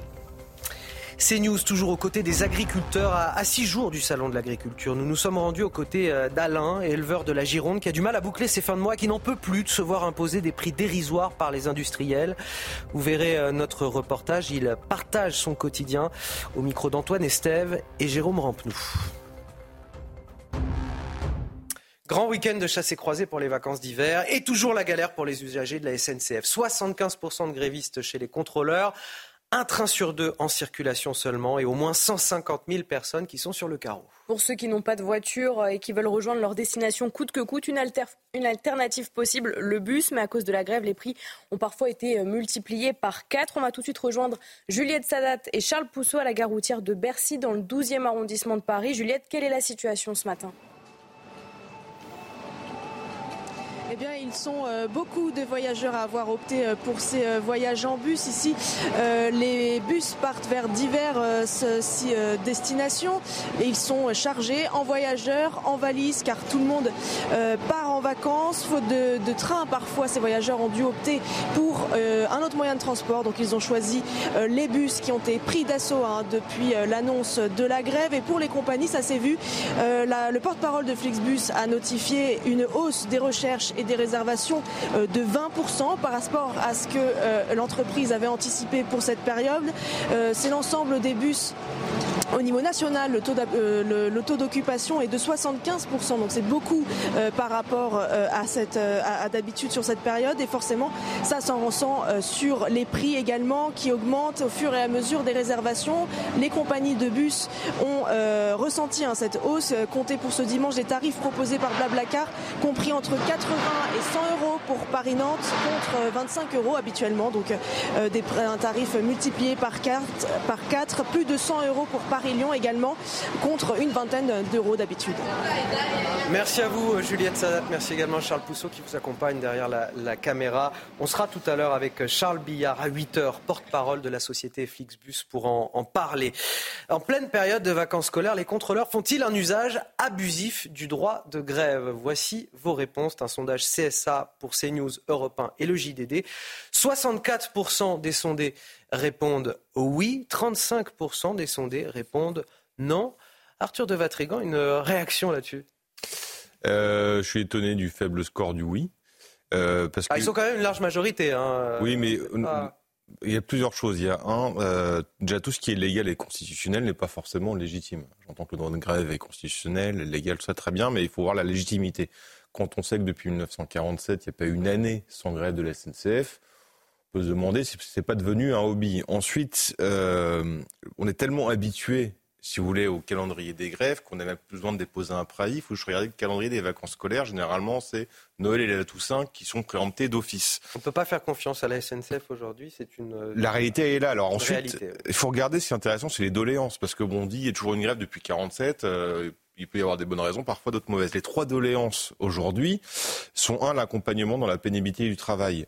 Euh, c'est un peu compliqué de faire entendre ça aux gens après les grèves avec la, les, des agriculteurs, l'hôpital, la police. Quand vous avez un taux d'émission qui est de 1% à la SNCF, on dit que le travail ne doit pas être si pénible que ça. Ensuite, la troisième, deuxième doléance, c'est la hausse des salaires. Depuis 2020, il y a une hausse des salaires entre 17 et 21%. Euh, moyenne nationale, c'est 17, entre 13% à peu près. Et enfin, la troisième doléance, c'est le partage des profits, parce que la SSF allait annoncer qu'elle allait dégager un profit de 2 milliards. Sauf qu'on a oublié, ce qu'il faudrait rajouter, c'est que profit de 2 milliards en ajoutant la subvention de l'État de 25 milliards et le rachat de la dette à 35 milliards. Or, ces 25, ces 25 plus 35, ce sont évidemment les contribuables, donc évidemment euh, les cheminots, mais aussi tous les Français qui payent. Donc la question, c'est est-ce que ces doléances-là sont, sont-elles légitimes aujourd'hui? Bah, Au vu des données, j'ai pas l'impression. Guillaume Bigot, est-ce que les euh, contrôleurs font un usage abusif du droit de grève aujourd'hui? Ah, vous savez, quand on fait grève, en général, c'est pour gêner. si, vous, si ça n'a pas d'impact, vous ne faites pas grève.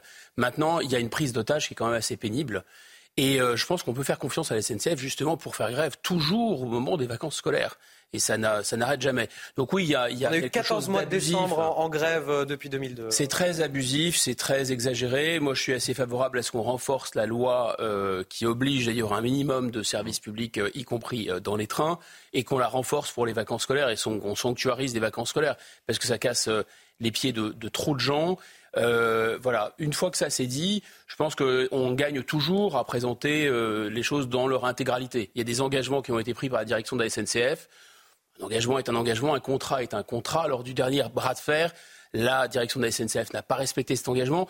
Est-ce étonnant quand on nous propose 50% de réduction, euh, euh, le billet va être remboursé, etc. En général, on ne voit jamais euh, grand-chose arriver. Je pense qu'il y a aussi, il faut le dire, des, des, demandes chez ces contrôleurs qui ne sont pas que des demandes concernant leur, rémunération. La rémunération, c'est surtout la question du calcul du montant de la retraite.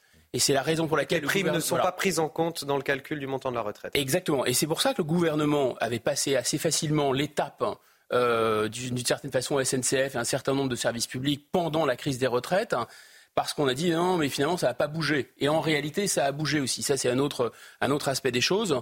Et donc, euh, euh, voilà. Mais maintenant, je pense qu'effectivement, en pendant les vacances scolaires, ça ne va pas. Alors, ouvrir une page politique. Faire sauter les verrous de l'impuissance. Ce sont les mots de Laurent Vauquier dans un entretien retrouvé euh, ce matin dans le JDD. Le président de la région Auvergne-Rhône-Alpes.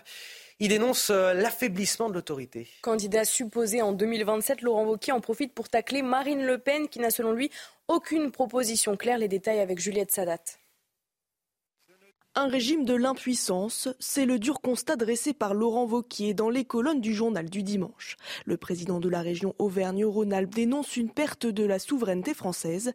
En cause, les carcans imposés par les institutions internationales trop nombreuses et utilisés selon lui à des fins plus idéologiques que juridiques.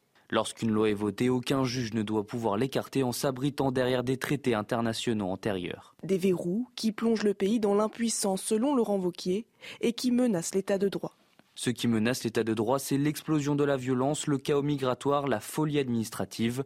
En un mot, c'est le régime de l'impuissance. Candidat supposé des Républicains à l'Élysée en 2027, Laurent Vauquier tacle sa potentielle opposante Marine Le Pen et dénonce son incompétence. Elle, qui n'a même pas géré une commune de 500 habitants, serait incapable de secouer les blocages de l'État profond. Celui qui a conclu son tour de France de trois semaines à l'écoute des agriculteurs annonce son projet pour 2027, restaurer l'autorité et le respect et reconstruire le dynamisme économique à la française. Alors, comme beaucoup, il a le bon constat, euh, Laurent Wauquiez. Oui, mais après, il y a le bon constat, oui.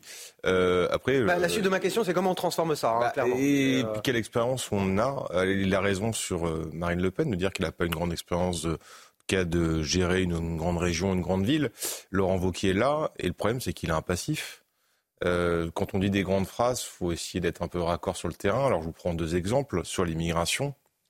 Vous savez, il y a cette euh, petite colonne de petite commune de Bélabre où notre euh, chroniqueur et ami euh, avocat il défend les habitants parce que vous avez avec la répartition Pierre Gentillet, pardon, avec la loi immigration, vous avez une répartition. Vous avez une association qui s'appelle Viltaïs euh, Viltaïs qui euh, donc veut imposer la, la, le centre d'accueil de migrants dans, dans, cette, dans ce petit village. Si son nom ne vous dit rien, c'est quand même un budget de 31 millions d'euros, 330 salariés. Euh, et le DG, c'est le directeur général de l'association, s'appelle euh, Yannick Lucot. Or, qu'est-ce qu'on a découvert? C'est que depuis 2021, le directeur général est membre de la majorité de Laurent Wauquiez à la région Rhône-Alpes. Et que la région Rhône-Alpes subventionne à plusieurs centaines de milliers d'euros l'association. Donc, avoir des positions très fermes sur l'immigration, s'opposer euh, à ce coup d'état des juges et expliquer qu'il faut, euh, faut tout remettre sur la table et donner la puissance aux politiques, malheureusement, cet exemple-là montre que bah, il n'est pas complètement en raccord avec ses paroles. Vous avez un autre exemple également, c'est toute la, question du wokisme, l'idéologie de la cancel culture, il la prise d'otage de la culture par la gauche. Bah, au niveau des subventions, la région Rhône-Alpes, elle n'est pas nickel non plus. Elle subventionne pas mal d'associations. Alors c'est pas des gros montants, c'est 10 000 par-ci, 20 000 par-là, 5 000 par-là, mais au, cumulé ça commence à faire beaucoup. Et des associations qui, euh, par exemple, vont dans les écoles pour euh, euh, déconstruire les stéréotypes de genre comme ils disent, ou expliquer que les réunions non mixité c'est bien. Donc voilà, le problème c'est que quand on est fait, on dirige une grande région, bah, on a aussi un passif et qu'il faut assumer ce passif. En gros, si je résume votre position, faites ce que je dis, pas ce que je fais. Bah, c'est pas peut-être si facile. Pas, votre position, mais en tout cas, ce que vous commentez. Euh, c'est facile d'avoir des grandes, des grandes déclarations. Parfois, la politique, c'est plus compliqué. Guillaume Bigot. Alors, je dirais d'abord que ce qu'il met en avant, c'est l'argument euh, de la compétence.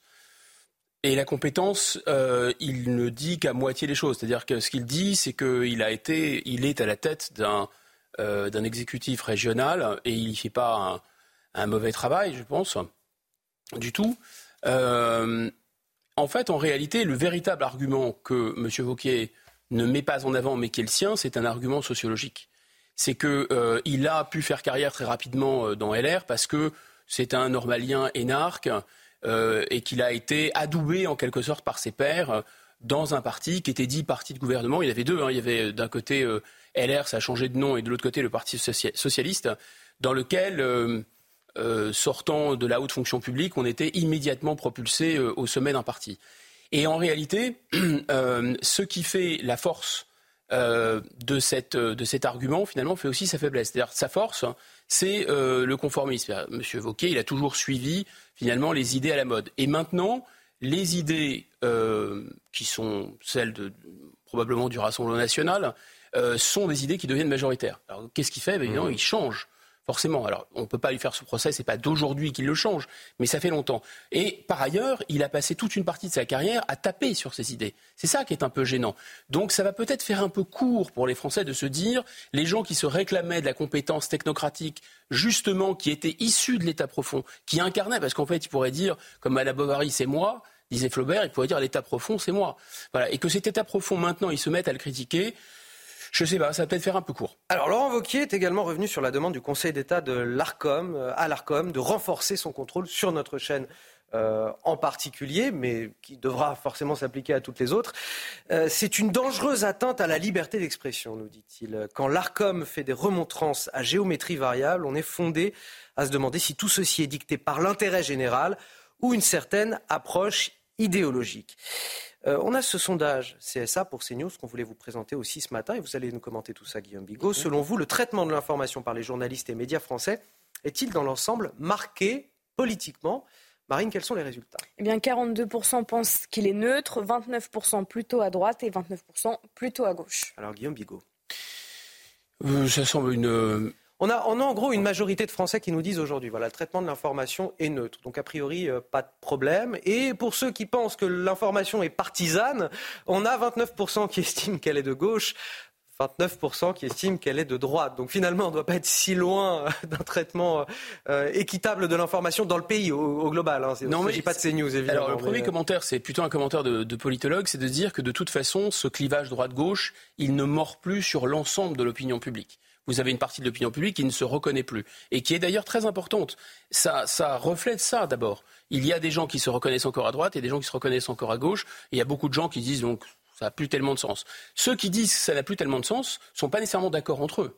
Hein, puisque ça peut être le cas euh, de gens qui sont dans la majorité présidentielle, on va au-delà du clivage, ça peut être le cas de gens qui s'abstiennent en disant écoutez, on a bien compris que ça ne changerait pas, euh, de toute façon. Et puis ça peut être des gens qui disent mais finalement il faut dépasser le clivage droite-gauche, on n'a pas nécessairement de, solution pour ça. Bon, ceci, cette parenthèse étant refermée, mais c'est important pour comprendre ce qui se passe. Je pense qu'effectivement le pluralisme, notamment dans l'auteur de cette, de cette loi qui structure un peu l'audiovisuel euh, français, euh, et on a entendu euh, Philippe de Villiers, qui était justement euh, secrétaire d'État à ce moment-là et qui a participé à cette rédaction. Il rappelait, il faut toujours revenir aux origines, et il rappelait la philosophie de cette loi. La philosophie de cette loi, c'est d'un côté une représentation très stricte des personnalités politiques dans l'espace audiovisuel, et de l'autre côté, eh bien, euh, disons, un régime de, liberté, de pluralisme et de, liberté. Là, ce qui est proposé par le Conseil d'État, on a bien compris, c'est d'aller sonder les reins et les cœurs des gens qui ne sont pas des personnalités politiques. Par exemple, Arthur de Vatrigan, moi-même, pourquoi pas vous, euh, ou Marine. Donc nous, on n'aura plus droit déjà à ce qu'on a, enfin, ce qui est un droit constitutionnel quand même, à, à, la, liberté de vote. C'est-à-dire qu'on ne sera, enfin, la liberté de vote, on l'aura toujours, mais on n'aura plus d'isoloir, disons. On n'aura plus le droit de changer d'avis. On n'aura plus le droit de voter un coup à droite, un coup à gauche. Oui, ça, ça assigner euh, quelqu'un qui n'est pas partisan, qui n'est pas membre d'un parti à une étiquette. Euh, Donc, il a le droit ils vont, de, ils vont se transformer. On va demander au, CSA, ça va être très compliqué pour eux, à l'Arcom, pardon, de se transformer en entomologiste. C'est un peu comme des papillons. Dire, qu'est-ce que c'est que ce papillon? Est-ce qu'il ressemble C'est un, un papillon. C'est un pétard mouillé, tout ça. Est-ce que c'est un papillon de droite? Est-ce que c'est un papillon de gauche? Mais tout ça n'a juste aucun sens. Ça ne marchera jamais. Ça Mais ça montre quand même vraiment la gêne du système avec cette bouffée d'oxygène ouverte, notamment dans l'audiovisuel, cette fenêtre ouverte, cette bouffée d'oxygène ouverte euh, par ces news, par cette antenne, parce que là, pour le coup, on a créé un pluralisme. puisqu'en fait, il y avait d'autres euh, chaînes qu'on ne mentionnera pas, qui étaient euh, considérées comme neutres, puisqu'elles étaient plutôt plus proches du pouvoir. Donc on ouvre une fenêtre qui est un peu critique, et là, ça ne va pas du tout, donc il faut la refermer immédiatement. Bah, si on regarde en fait dans, le, dans ce cas-là, l'ARCOM euh, n'est pas la première coupable. Euh, c'est le ça qui est intéressant, c'est que vous avez alors Reporters sans frontières évidemment qui va euh, faire une remontrance à l'Arcom. L'Arcom lui envoie une fin de non-recevoir, donc il va aller pleurer comme un enfant au Conseil d'État. Et le Conseil d'État, sa décision est discutable, on peut regarder, ça peut être assez intéressant, mais s'appuie sur un rapport. Si vous regardez le rapport, c'est un PowerPoint d'un enfant de 6 ans ou maximum, quoi, 7 ans. Et surtout qui n'appuie sur rien. Le rapport, donc, fait, euh, écrit par François, Jost, il y a deux ans, vous, explique, euh, vous explique très, très, très, de manière assez drôle que en fait là, sur, pour savoir quelle est la bonne ligne éditoriale, il faut regarder une autre chaîne.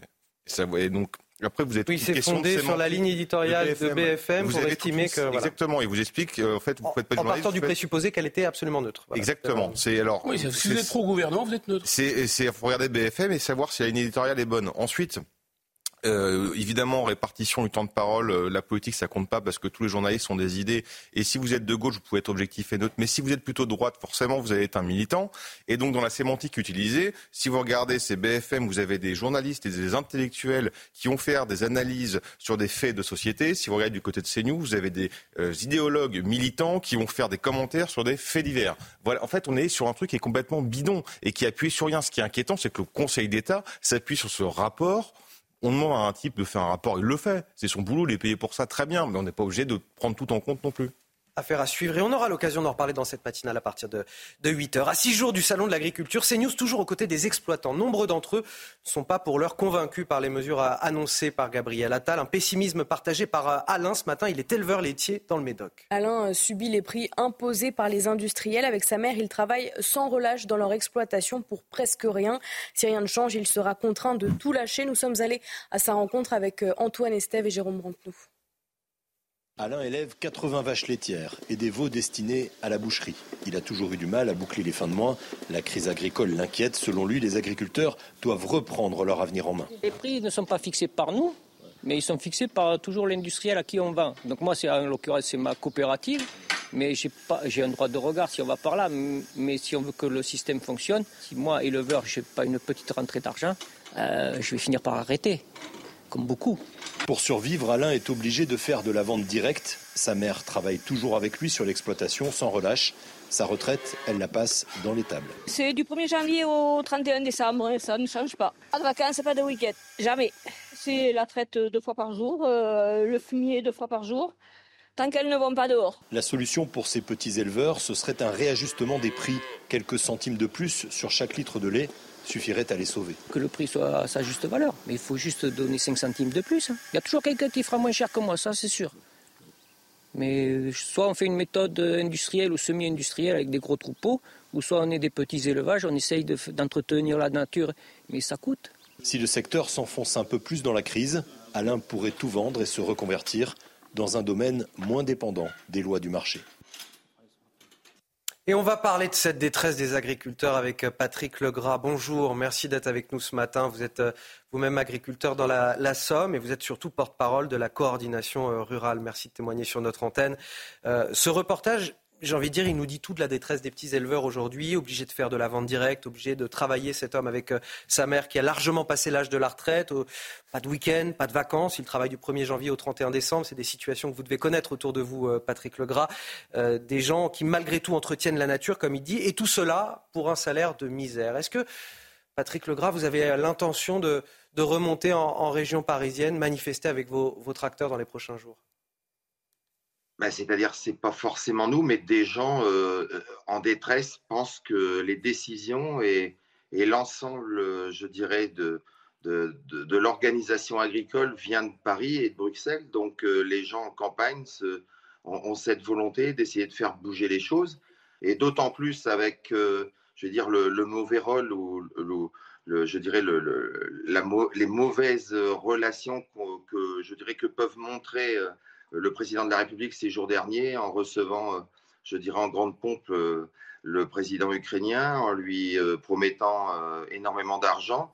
Donc les agriculteurs se sentent vraiment à la fois délaissés et, je dirais à, quelques jours d'un salon, après quatre semaines de manifestations, je pense qu'il y, a un mauvais casting là, je dirais, dans le timing du gouvernement et, et je dirais des politiques actuellement vis-à-vis -vis du monde agricole. Vous allez mener quel type d'action, puisque j'ai entendu, et vous l'avez dit il y a quelques jours, que vous comptiez, avant le Salon de l'agriculture, monter sur Paris avec vos tracteurs. Est-ce que ce sera le cas? Euh, Il y a des gens qui ont, qui ont décidé de remonter sur Paris avec des tracteurs, euh, syndiqués, non syndiqués. Je dirais, nous, on est, on, est, on est là pour remonter à la fois les intentions et, la volonté des, des gens de la base de l'agriculture mais c'est plus par désespoir, par, euh, ras-le-bol que par euh, volonté, euh, je dirais, d'ennuyer les Parisiens ou les gens en proche banlieue de Paris. Et j'entends bien que vous, voulez maintenir la pression quelque part sur le, gouvernement aujourd'hui. qu'est-ce que... Vous attendez de la part du gouvernement? Vous avez le sentiment, vous m'avez parlé d'Emmanuel Macron tout à l'heure et des différentes réunions qu'il y a eu, vous avez le sentiment qu'on ne vous écoute pas, qu'on a essayé de vous avoir à l'usure finalement? Bon, ça c'est certain, puisqu'on nous l'a dit, on nous a dit que de toute façon on se fatiguerait de, de, tenir tête à, je dirais, dans le, au niveau du terrain. On nous a dit aussi qu'il y aurait des débordements. Aujourd'hui, il n'y en a pas eu. Mais on ne fait pas ça pour, pour je, répète, on ne fait pas ça pour embêter euh, nos politiques. On fait ça parce que, comme dans tous les autres pays européens, on a besoin de solutions à la fois euh, urgentes et durables pour solutionner une fois pour toutes euh, le revenu agricole et, également la nourriture euh, pour les consommateurs français. Quand on sait qu'aujourd'hui, plus de 50% de notre nourriture euh, arrive en France, c'est-à-dire est importée avec bien souvent aucune norme sur les produits achetés. Merci à vous, Patrick Legras. Je le rappelle, porte-parole de la coordination rurale à six jours de, de l'ouverture du Salon de l'agriculture. Ce sera samedi prochain. Quelles seront potentiellement vos prochaines actions on le verra dans, les jours qui viennent. Merci d'avoir accepté de témoigner sur notre antenne. On va marquer une courte pause sur CNews. On revient dans un instant. Je poursuis les discussions avec Guillaume Bigot et avec Arthur de Vatrigan. On évoquera euh, dans un instant le Rassemblement national qui pêche un gros poisson, si je puis dire, pour euh, les élections européennes. Euh, il s'appelle Fabrice Leguéry. Il n'est pas forcément connu du grand public, mais c'est l'ancien patron de Frontex. Frontex, c'est l'agence européenne en charge des frontières de l'Union, de l'Union européenne. On en parle dans un instant, juste après la pause. Bon réveil à tous ceux qui nous rejoignent sur le plateau de la matinale week-end. On est encore ensemble jusqu'à 9h pour de l'info, de l'analyse des débats avec mes invités. Guillaume Bigot, Arthur de Vatrigan et bien sûr Marine Sabourin pour les JT. Voici les titres de votre journal. À la une, le Rassemblement national qui pêche un gros poisson pour les élections européennes. Dans le JDD ce matin, Fabrice Leguéry annonce son ralliement à Jordan Bardella. Fabrice Leguéry, c'est l'ancien patron de Frontex, l'agence de surveillance des frontières de l'Union européenne. Un gage de crédibilité pour le RN. Les deux hommes s'afficheront d'ailleurs dès demain à la frontière franco-italienne, symbole de la crise migratoire. Des médecins cubains pour pallier la pénurie de personnel soignant à l'hôpital de Guingamp dans les Côtes d'Armor. Un soulagement pour les patients de cet établissement qui avaient dû interrompre les accouchements au printemps dernier. Le reportage à suivre.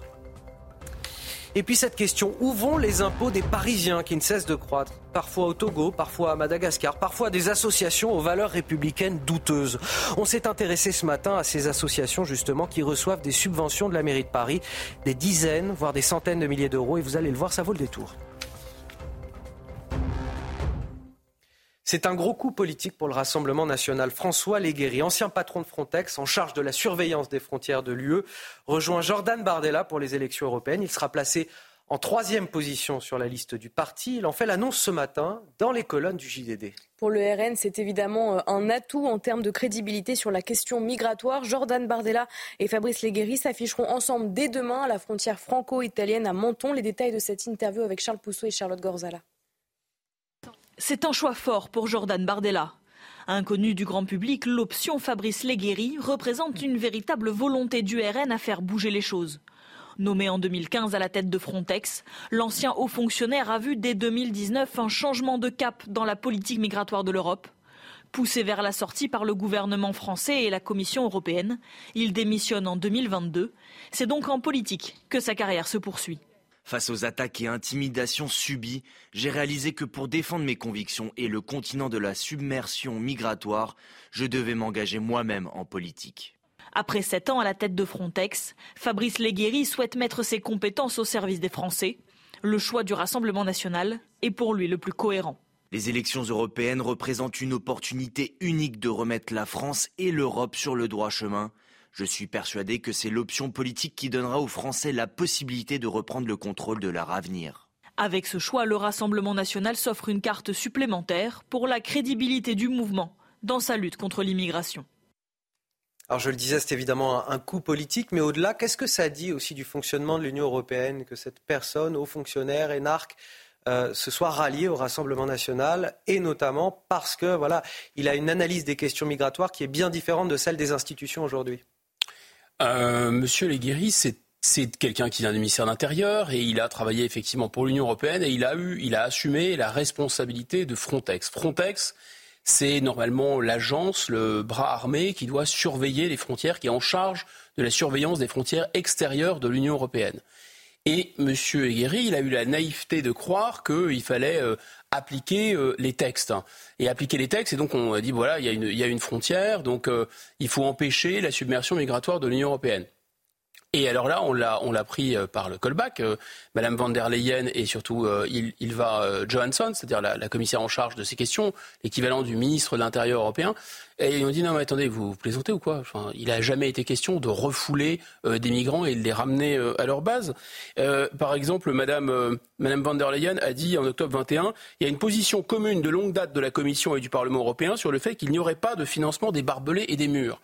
Lui, il avait demandé à ce qu'on installe euh, euh, des infrastructures euh, pour empêcher la submersion migratoire. Donc ça, c'est le premier point. Donc ça, c'est vrai que c'est un gros coup parce que c'est un technicien, c'est quelqu'un qui, de l'intérieur, a vu l'Union européenne à l'œuvre et qui maintenant, s'il est élu, va se retrouver au Parlement européen. Donc effectivement, il va leur faire la misère, ça c'est le moins qu'on puisse dire, puisqu'il a été démissionné en fait. Troisième point, c'est évidemment une intéressant pour, enfin plutôt deuxième point, c'est intéressant pour le Rassemblement national parce que c'est quelqu'un, c'est un fonctionnaire, c'est un haut fonctionnaire, on peut dire d'autorité, qui a quand même une, euh, voilà, ils en ont pas, ils en ont pas tant que ça. Euh, et c'est un peu ce qu'on disait au sujet de M. Vauquier, finalement. C'est l'argument pourquoi vous êtes euh, incompétent, parce que ce n'est pas des narcs, et, et l'énarchie, c'est la compétence. Bon. Et troisième euh, argument, je pense que c'est intéressant pour eux parce que ça montre d'une certaine façon qu'ils ne sont pas dans l'opposition de principe à l'Union européenne. C'est-à-dire que ça donne un peu de corps et un peu de, de chair à l'idée qu'ils voudraient une autre Europe en quelque sorte, puisque voilà, c'est pas, il y, a Frontex. Après tout, pourquoi est-ce qu'il n'y aurait pas une frontière européenne, mais à condition qu'elle soit tenue. Donc je pense qu'effectivement c'est un, un gros coup et c'est même euh, un triple coup. Fabrice Leguéry, c'est aussi un, énarque, un normalien. Euh, il n'y a pas beaucoup de cadres au, RN qui ont, euh, qui ont ce statut-là qui ont eu ce statut-là. Il commence à en avoir de plus en plus et euh, beaucoup tapes à la porte parce qu'on compris que euh, l'histoire allait changer et que il y a une forme d'expertise euh, aujourd'hui qui attire en tout cas vers le. le oui, RN. puis ça fait ça fait quand même quelques temps que le, le, le RN euh, travaille aussi avec des, euh, des, des, des gens qui sont compétents et qui font qui s'affichent pas encore aujourd'hui, mais qui s'afficheront le jour où, le, le, quand il faudra parce qu'on sait très bien, de toute façon, ça sert à rien de sortir avant une élection. Là, s'il sort maintenant, c'est parce qu'il y a une élection, et je pense qu'il travaille déjà un peu avant avec le RN ou d'autres groupes au sein de l'Union européenne qui euh, étaient dans, dans l'idéologie opposée à celle de Madame van der Leyen. Donc c'est un coup euh, très intéressant, évidemment, pour les compétences, qu'il connaît les rouages, les mécanismes, et il sait comment ça se passe. Et puis d'un point de vue de l'extérieur, Frontex euh, avait une image qui n'était pas trop mauvaise au sein des, Français. Euh, C'était plutôt une image d'une organisation qui euh, qui avait les mains liées par l'idéologie européenne, mais qui essayait en tout cas euh, de résoudre le problème numéro un, l'inquiétude numéro un, c'est-à-dire euh, la submersion migratoire. Donc là, c'est intéressant, et en plus, il confirme ce que beaucoup disent et ce qu'on sait, mais nos politiques euh, pro-européens en France essaient de cacher, c'est que le pacte de migration, finalement, euh, c'est ce qu'il dit, c'est qu'on a refilé les clés de notre souveraineté à l'Union européenne, non pas pour qu'elle euh, gère nos frontières, mais pour qu'elle accompagne les flux migratoires, le pont entre l'Afrique et l'Europe. C'est ce qu'il confirme et donc c'est plutôt bien qu'il s'engage politiquement pour essayer de lutter contre ça. Illustration de la crise migratoire à Mayotte, où les barrages continuent de paralyser le 101e département français. Au cœur du problème, la question de la sécurité sur l'île. Les habitants dénoncent l'immigration illégale et le très haut taux de délinquance. Les annonces de Gérald Darmanin la semaine dernière n'ont pas apaisé la situation. Sur place, les gendarmes mobilisés tentent tant bien que mal de rassurer la population qui se sent abandonnée. Les détails avec Charlotte Gorzala. Un dédale de ruelles qui débouche sur d'immenses champs de nature épaisse. À Kungu, au nord de Mayotte, l'environnement fait le jeu des délinquants. Les gendarmes toutefois ne baissent pas les bras. Eux aussi connaissent par cœur ces collines qui servent de refuge à ceux qu'ils traquent. Nous savons euh, assez souvent dans quelle zone ils se trouvent, sur ce qui rassemble, l'item qui rassemble tous les, comportements euh, portant, euh, portant atteinte à la tranquillité publique pour l'année 2023. ce sont plus de 2800 interpellations qui ont été, qui ont été faites. Des opérations comme celle-ci, les forces de l'ordre emmènent au quotidien pour affaiblir les réseaux de délinquants qui gangrènent l'île, mais également pour montrer aux habitants que l'État ne les a pas abandonnés. Je suis contente de voir la gendarmerie. Je ne suis pas inquiète, bien au contraire. Ça fait deux jours qu'on ne dort plus. On nous a même brûlé des maisons par ici. On a peur qu'ils reviennent encore et qu'ils tuent nos enfants. L'insécurité est l'une des préoccupations premières des Mahorais dans un territoire où le taux d'homicide est cinq fois plus élevé qu'en métropole. Une insécurité au quotidien qui n'est pas sans lien avec l'immigration massive qui étouffe Mayotte, un phénomène dont les habitants ont l'impression que rien ne peut l'endiguer. Euh, le lendemain du départ du ministre, on a eu une, centaine de personnes qui sont arrivées illégalement sur le territoire. Euh, les caillassages ont repris, les gens se sont, se sont fait agresser, donc euh, honnêtement, il n'y a pas encore de changement. Face à cette situation, le collectif Force Vive, qui bloque les principales routes de l'île, a prévu de rester mobilisé jusqu'au 22 mai, date à laquelle le Conseil des ministres doit examiner un projet de loi d'urgence pour Mayotte. Conséquence de la crise dans nos établissements de santé, des médecins cubains pour sauver l'hôpital de Guingamp dans les Côtes d'Armor. L'établissement souffre d'une pénurie de personnel soignant. La situation est telle que la maternité a dû par exemple suspendre les accouchements au printemps dernier. Personnels soignants et élus locaux ont donc contacté Cuba qui a répondu favorablement et c'est évidemment un soulagement pour les patients. Les détails avec Sarah Varni. Des médecins cubains bientôt accueillis à Guingamp, une hypothèse de plus en plus crédible dans la ville de 7000 habitants. Un renfort étranger est censé aider cet hôpital des Côtes d'Armor, car depuis plusieurs mois, l'établissement est confronté à un manque de personnel et tous les services ne peuvent être assurés. Vendredi, l'ambassadeur cubain a fait le déplacement et a affirmé que des médecins pouvaient arriver en Bretagne d'ici quelques mois.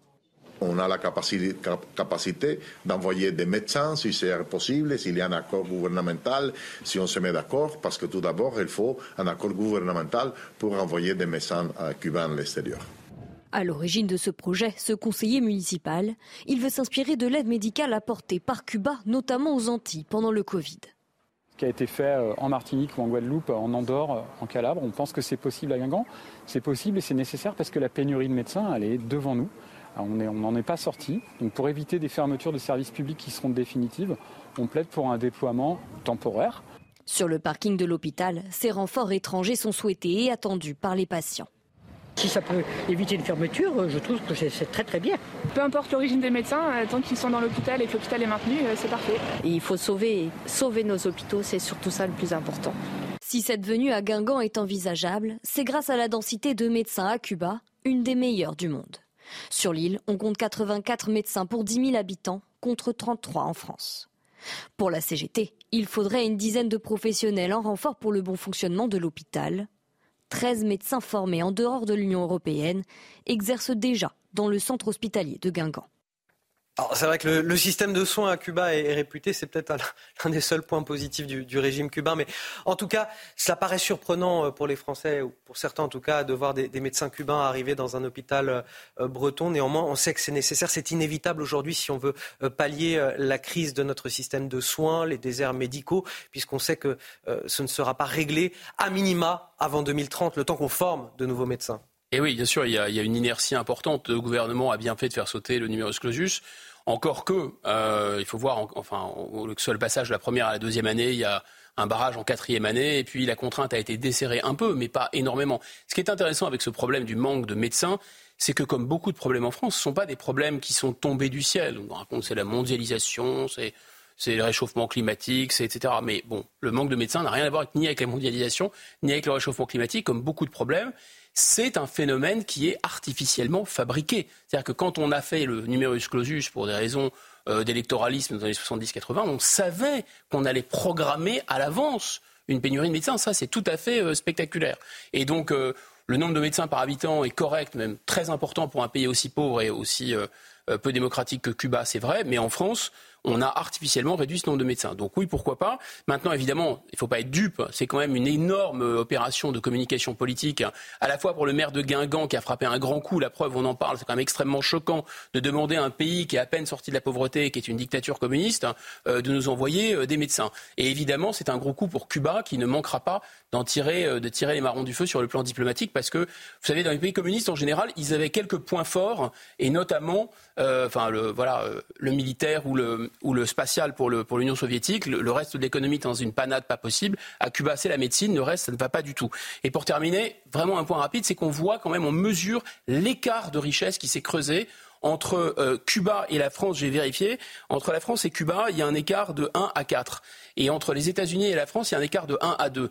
Il y a 30 ans, c'était de 1 à 10 et euh, c'était, on était 80% de la richesse américaine. Donc vous voyez, on ralentit. 7h44 sur CNews, le rappel de l'actualité, Marine Sabourin. Laurent Wauquiez s'exprime dans le JDD. D'après le président de la région Auvergne-Rhône-Alpes, la 5 République est devenue un régime d'impuissance. Il dénonce notamment l'affaissement de l'autorité et des contraintes toujours plus lourdes sur nos entreprises. Selon lui, il est nécessaire de faire sauter les verrous de l'impuissance et se sent à même de le faire. C'est toujours euh, compliqué pour les usagers de la SNCF. Aujourd'hui, la grève se poursuit. 75% de contrôleurs grévistes, seulement un train sur deux circule. Au moins 150 000 personnes restent à quai ce week-end. Et puis 3000 mètres carrés euh, ont été ravagés par les flammes dans la commune de Viviers dans l'Aveyron. Une usine de recyclage a pris feu en début d'après-midi hier. À l'intérieur, 900 tonnes de batteries au lithium entreposées. Le feu est circonscrit mais pas fixé. Des sapeurs-pompiers sont toujours mobilisés. Les habitants situés à proximité sont appelés à se confiner. Alors Arthur de Vatrigan, moi j'ai un autre sujet pour vous. La mairie de Paris, mmh. euh, ces milliers d'euros de subventions versées à des associations alors des associations sans lien avec euh, les intérêts des, Parisiens, on y trouve des projets euh, assez étonnants, euh, de l'écoféminisme en Colombie, du karaté solidaire à, Madagascar. Il y a aussi une association qui est très généreusement financée par le, Conseil de Paris, alors même qu'elle semble sortir du giron républicain marine. 37 000 euros pour une association d'aide aux migrants qui estime que les attentats du 13 novembre 2015 sont la conséquence de politiques internationales menées par les pays occidentaux. Les explications d'Augustin Donadieu. Certains parlent de gaspillage, le Conseil de Paris parle de subventions. Cette année encore, des centaines d'organisations bénévoles toucheront des fonds parisiens, même si les projets soutenus n'ont pas de lien avec la capitale ou la France. Par exemple, 80 000 euros seront partagés entre neuf associations, parmi lesquelles l'association Globe qui favorise l'inclusion sportive au Sénégal, l'association Wado Academy Paris qui va former huit professeurs de karaté à Madagascar, ou encore l'appli Fordev qui porte le projet d'installation de 50 ruches au Togo pour 6 000 euros. Autre projet que la majorité municipale a décidé de subventionner dans le cadre de l'action internationale de la ville de Paris, celui de l'association Quartier du Monde. Son intitulé Essaimer le modèle de développement alternatif durable avec perspective de genre de la Mesa Anzawa à Suba, en Colombie. Pour cela, 15 000 euros ont été accordés. Autre décision du Conseil de Paris, financée à hauteur de 37 000 euros, cinq actions de la Fédération des associations de solidarité avec tous les immigrés. Une organisation accusée d'être anti-Charlie pour avoir déclaré après les attentats de 2015 les attentats sont la conséquence de politiques internationales menées par les pays occidentaux et la conséquence de politiques économiques et sociales de la France. En moyenne, chaque année, selon la mairie de Paris, près de 2600 associations sont subventionnées. En 2023, le montant total de ces subventions était de plus de 381 millions d'euros. Bon, voilà où va l'argent euh, des Parisiens déjà, et comme si la ville, par ailleurs, n'était pas suffisamment euh, endettée. Est-ce qu'au moins, on ne pourrait pas financer des, projets qui servent aux Parisiens, et puis surtout pas ce type d'association euh, qui responsabilise en tout cas la France et, les Occidentaux plus globalement dans les attentats de 2015 C'est assez honteux. Ah, c'est un classique de subventionner notre suicide. Là. Ce qui est, ça qui est intéressant, c'est qu'on donne de l'argent à des personnes qui nous tapent dessus et qui justifient en partie euh, ce qui s'est passé.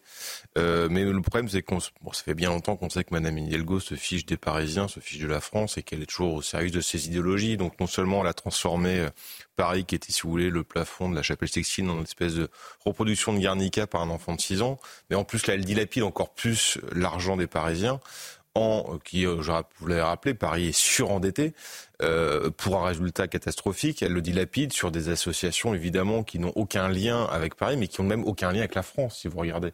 Ça part un peu partout et il suffit d'avoir les bonnes entrées, vous récupérez un peu d'argent. Et là, on parle de centaines de milliers. ça se compte en millions, les subventions à Paris. Donc là, c'est juste un aperçu. c'est la partie immergée de l'iceberg.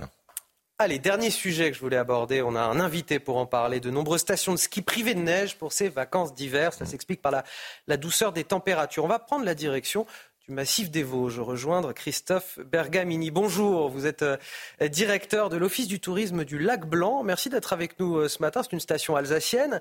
Euh, déjà, parlez-nous de, l'enneigement là sur place. Je crois que depuis quelques jours, c'est pas c'est pas la folie. Hein. Bonjour. Euh, non, non, c'est pas du tout la folie. Ben, on, est proche de, zéro. Hein. Les précipitations euh, n'ont pas eu lieu comme prévu en, février. Et puis, euh, surtout, ce qui nous embête, c'est la météo qui est beaucoup plus élevée parce que on ne peut pas faire fonctionner nos enneigeurs pour l'instant parce que pour le dire à, tout le monde, on a, beaucoup de Parisiens en ce moment en vacances, tout le monde ne savent pas, le, pas le fonctionnement. Un enneigeur, il fonctionne, lui, lorsqu'il fait moins 2, moins 3 degrés. Donc là, par exemple, si je regarde, non, on est à 3 degrés, nous, dehors. Donc vous voyez, c'est pas terrible pour les faire fonctionner. Alors c'est quelque chose qui est à, amener de toute façon à se reproduire au, fil des années. On sait qu'il y a un réchauffement climatique qui est là. Euh, comment vous allez euh, réorienter vos activités? Est-ce que vous l'avez déjà pensé, anticipé? Est-ce que c'est déjà à l'œuvre d'ailleurs dans la station en ce moment même, puisque vous me dites que vous avez des touristes sur place? Bien sûr. Alors, on a beaucoup moins de touristes que prévu. Beaucoup d'annulations, ça, il faut l'entendre. Euh, ceux qui sont là, on a essayé de proposer des, animations. Par exemple, la sortie raquette euh, petit trappeur qui était prévue, on l'a transformée en sortie rando avec euh, la fabrication des cabanes dans les arbres avec, avec les enfants. On a proposé des, activités, on a ressorti les VTT, on a ressorti, euh, j'allais dire, des, sorties, des visites guidées. De, ça peut être des brasseries, ça peut être des confiseries de bonbons. En tout cas, on a essayé de faire un, un programme d'animation pour justement que, les touristes présents puissent faire quelque chose. Mais malheureusement, on s'aperçoit que si nous, les stations, on est conscients du réchauffement climatique, conscients qu'il va falloir s'adapter euh, dans les, dans les 15-20 ans à venir, il va falloir vraiment qu'on change de modèle économique, et eh ben on s'aperçoit que malheureusement, les touristes, en tout cas aujourd'hui, ne sont pas prêts de changer. Euh, aujourd'hui, quand on parle de stations euh, de montagne entre janvier et avril, on pense au ski. Bah écoutez, on espère que les, habitudes vont changer pour vous, pour toutes les stations qui ne bénéficient pas d'un enneigement. Et puis de toute façon, il va le falloir, puisque on voit aussi que dans les stations qui sont en altitude et qui ont encore de la neige, cette fois, il y a beaucoup plus de monde. Donc ça devient très très compliqué aussi pour ces stations-là à, gérer. Merci à vous, euh, Christophe Bergamini, nous avoir parlé de, la situation de votre petite station, la, station du Lac Blanc, station alsacienne dans le massif euh, des Vosges. On va marquer une courte pause sur CNews. On revient dans quelques minutes. Le temps pour moi de remercier euh, Arthur de Vatrigan, directeur de la revue incorrect pour cette euh, heure de commentaires. N'oubliez pas, si vous voulez revoir Arthur de Vatrigan d'ailleurs, euh, Guillaume Bigot et, tous mes invités dans cette émission, il vous suffit de télécharger l'application CNews. Vous avez toutes les dernières infos, les chroniques, les éditos avec euh, ce QR code qui s'affiche à l'écran, que vous voyez à l'écran, vous avez qu'à le scanner avec votre téléphone. Restez avec nous, on marque une courte pause. On reviendra sur les grèves SNCF et notamment l'alternative pour beaucoup de Français, pour notamment les 150 000 qui sont laissés sur le carreau ce week-end. C'est le bus. Mais malheureusement, vous allez le voir, les prix des billets ont explosé. A tout de suite. La météo avec Groupe Verlaine. Installateur de panneaux photovoltaïques garantie à vie avec contrat de maintenance. Groupe Verlaine, le climat de confiance. 7h58, la météo avec vous, Karine Durand. Et le retour de la pluie au nord du pays, malheureusement. Oui, encore de la pluie sur le nord-ouest, les zones déjà bien arrosées avec des sols saturés d'eau. Par contre, aucune goutte toujours sur les zones qui ont vraiment euh, besoin d'eau et qui souffrent de la sécheresse. C'est le cas des Pyrénées-Orientales, de l'Aude ou encore de l'Hérault. De ce côté-là, euh, la sécheresse est qualifiée d'exceptionnelle et même localement d'extrême. C'est le niveau le plus élevé. Il n'y a aucune amélioration en prévision pour le moment. Regardez justement l'évolution de cette perturbation au nord-ouest qui donne pas mal de pluie, notamment sur les côtes de la Manche. On peut avoir 10 à 20 mm de pluie au cours de la journée avec un vent de sud-ouest, avec un ressenti assez mauvais avec l'humidité et le vent. Ailleurs, un ciel souvent dégagé, hormis dans les zones où il y a des brouillards, et c'est le cas dans les plaines du sud-ouest notamment, ou encore dans le Val de Saône. Au cours de l'après-midi, il fait beau dans le sud, le soleil est bien présent sur la Méditerranée avec toujours un peu de vent. Par contre, ça se dégrade sur les trois quarts du pays avec toujours cette perturbation repoussée vers la région Grand Est. Les pluies s'affaiblissent quand même. Et puis une atmosphère variable sur l'arc atlantique, les régions centrales avec des éclaircies parfois entrecoupées de quelques averses. Les températures, elles, sont assez basses ce matin. Elles sont plus basses que ces derniers jours. En tout cas, avec parfois même des petites gelées dans les régions centrales. À peine 1 degré à Rodez, 4 degrés à Nancy, 5 degrés à Grenoble et 3 pour Biarritz. Au cours de l'après-midi, les valeurs se situe, toujours au-dessus des moyennes de saison, en moyenne 3 à 4 degrés au-dessus des normales, 12 à Paris, 11 à Nancy, un maximum de 20 euh, pour Perpignan et 13 pour Brest. Chaud l'été, froid l'hiver, c'était la météo avec Groupe Verlaine. Isolation thermique par l'extérieur avec aide de l'État. Groupeverlaine.com Bon réveil à tous ceux qui viennent tout juste de se réveiller. Nous sommes le dimanche 18 euh, février. Euh, la matinale week-end, c'est jusqu'à 9h avec mes invités pour commenter l'actualité. Nous a rejoint sur ce plateau l'adorable, l'excellent. Oh voilà. Vincent Roy. non, je t'ai plus. Non, je t'ai plus. C'est trop. non, mais des fois, j'ai des crises de jalousie, vous savez, de certains invités. Donc, moi, j'essaie de. Non, non, vous avez raison. Vincent Roy, euh, journaliste, écrivain. Merci d'être avec nous ce matin, Vincent. Bonjour, Anthony. Face à vous, toujours Guillaume Bigot, politologue. En face, face, à côté. À côté, face, à, côté, peu importe. En tout cas, qui est là pour commenter l'actualité, apporter ses excellentes analyses, Guillaume Bigot. Marine Sabourin, sans qui je ne serais pas grand-chose sur ce plateau. Personne. Et voici, voici tout de suite les titres de votre journal de 8 h à la une. Quelle alternative face à la grève de la SNCF ce week-end? Beaucoup d'entre vous ont choisi le bus. Quelle aubaine pour les sociétés de transport? Les prix ont été multipliés par 4 pour certains billets. On sera dans quelques instants en direct avec Charles Billard, porte-parole justement de la société Flixbus. On sera également ce matin à la gare routière de Bercy avec Juliette Sadat et Charles Pousseau. Laurent Vauquier sort du bois. Le président LR de la région Auvergne-Rhône-Alpes dit vouloir faire sauter les verrous de l'impuissance. Explosion de la violence, chaos migratoire, folie administrative. Quelles sont ses propositions? Il les dévoile ce matin dans le journal du dimanche. Et puis on ira en direction du Parc des Nous, situé à une heure de Paris, où vous pourrez découvrir un spectacle grandeur nature en hommage à Napoléon, la reconstitution de la bataille de Montreux. C'était il y a 210 ans, sa dernière grande victoire. Nous y avons assisté. On vous montre les images à la fin de ce journal. Mais tout d'abord, tout d'abord, le grand week-end de, de chassé-croisé euh, dans les gares pour les vacances d'hiver et toujours cette galère pour les usagers de la SNCF. 75% de contrôleurs grévistes, seulement un train sur deux et au moins 150 000 personnes laissées sur le carreau. Pour ceux qui n'ont pas de voiture et euh, qui veulent rejoindre leur destination coûte que coûte, une alternative possible, le bus. Mais à cause de la grève, les prix ont parfois été multipliés par 4. On va tout de suite rejoindre Juliette Salat et Charles Pousseau en direct de la gare routière de Bercy dans le 12e arrondissement de Paris. Juliette, quelle est l'ambiance ce matin? Eh bien, ils sont euh, nombreux, hein, chargés euh, de leurs bagages, à avoir euh, choisi un trajet, un, trajet en bus ce matin pour rejoindre leur destination. On les voit, hein, les bus de diverses compagnies qui partent les uns après les autres, chargés en voyageurs, chargés en valises. Alors, euh, plusieurs cas de figure euh, au sein de cette gare euh, et de plusieurs cas de, passagers avec qui on a pu s'entretenir. Il y a ceux qui se sont vus, qui ont vu leur train se faire annuler, qui ont reçu un, message comme quoi le train ne circulera pas et qui se sont donc rabattus sur un trajet en bus, ce qui complique le périple et puis qui n'ont pas pu profiter de tarifs très avantageux. Ils ont payé, vous l'avez dit, jusqu'à quatre fois plus cher qu'un trajet en bus sur une autre période. Donc ces personnes personnages forcément euh, sont euh, assez euh, agacés, comme vous pouvez les entendre. les gens de la SNCF, ils nous embêtent énormément avec leur grève. Ils font toujours grève. Donc, je veux dire, à un moment, ça suffit. quoi. J'ai dû prendre le bus. Et c'est cher. C'est cher le bus et c'est compliqué. C'est inadmissible. Exactement. Inadmissible. Ils font des grèves pour rien, on ne sait pas pourquoi. Ils font des grèves, ça perturbe tout le monde. Il y a des personnes qui vont travailler, qui vont voir leurs enfants. Et c'est un problème pour tout le monde. Ils ne pensent pas à nous. Voilà, un autre cas de figure. Il y a ceux qui ont pu anticiper la grève avant qu'elle soit déclarée et qui ont directement opté pour un trajet en bus et qui ont pu donc profiter de tarifs assez avantageux.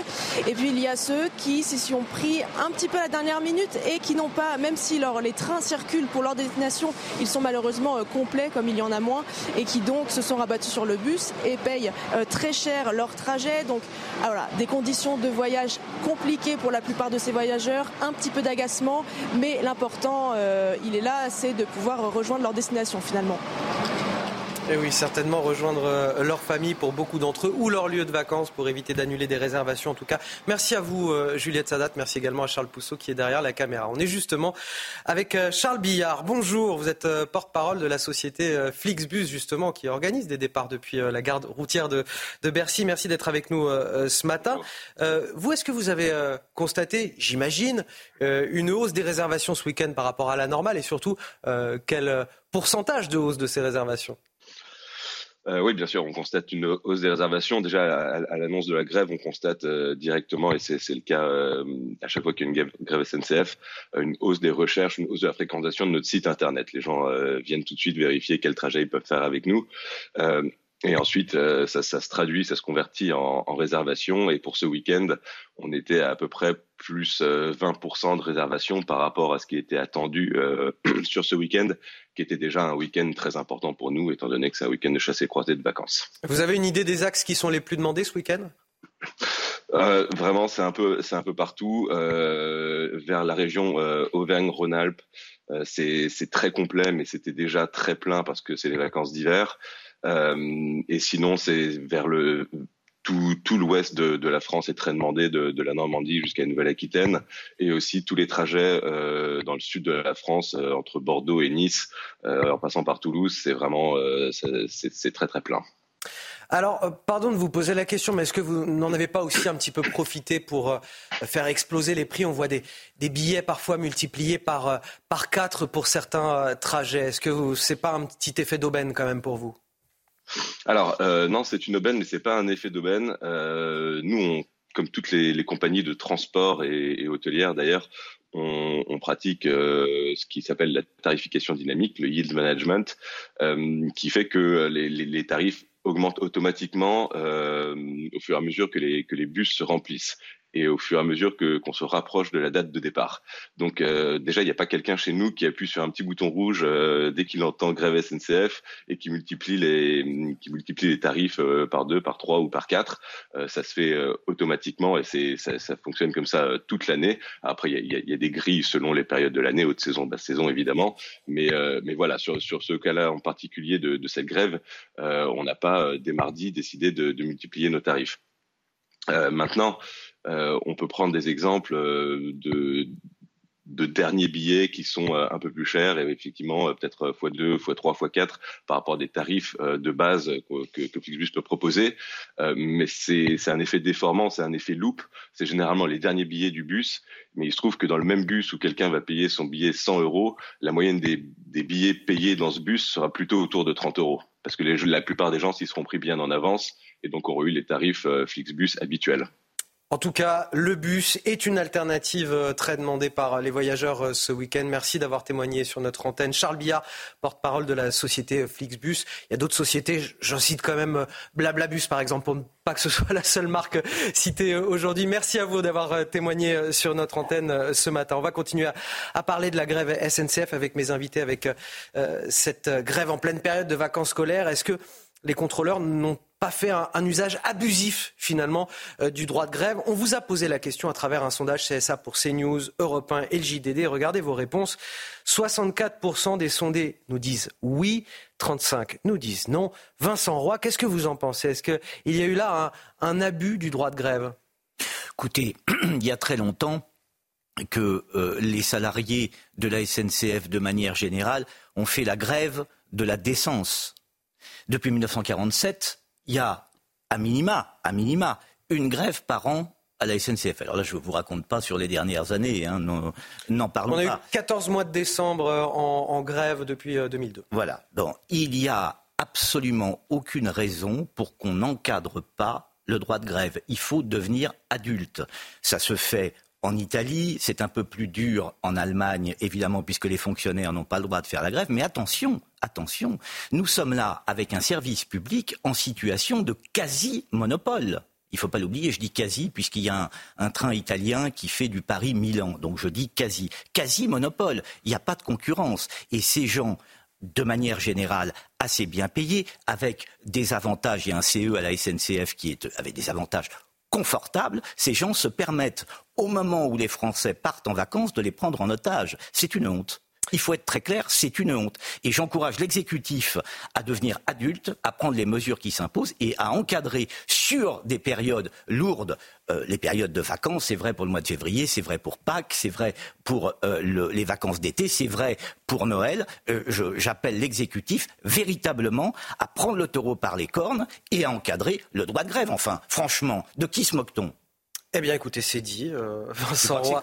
On va, on va passer à la politique à présent. Ça faisait partie des titres de ce journal. Faire sauter les verrous de l'impuissance. Ce sont les mots de Laurent Vauquier.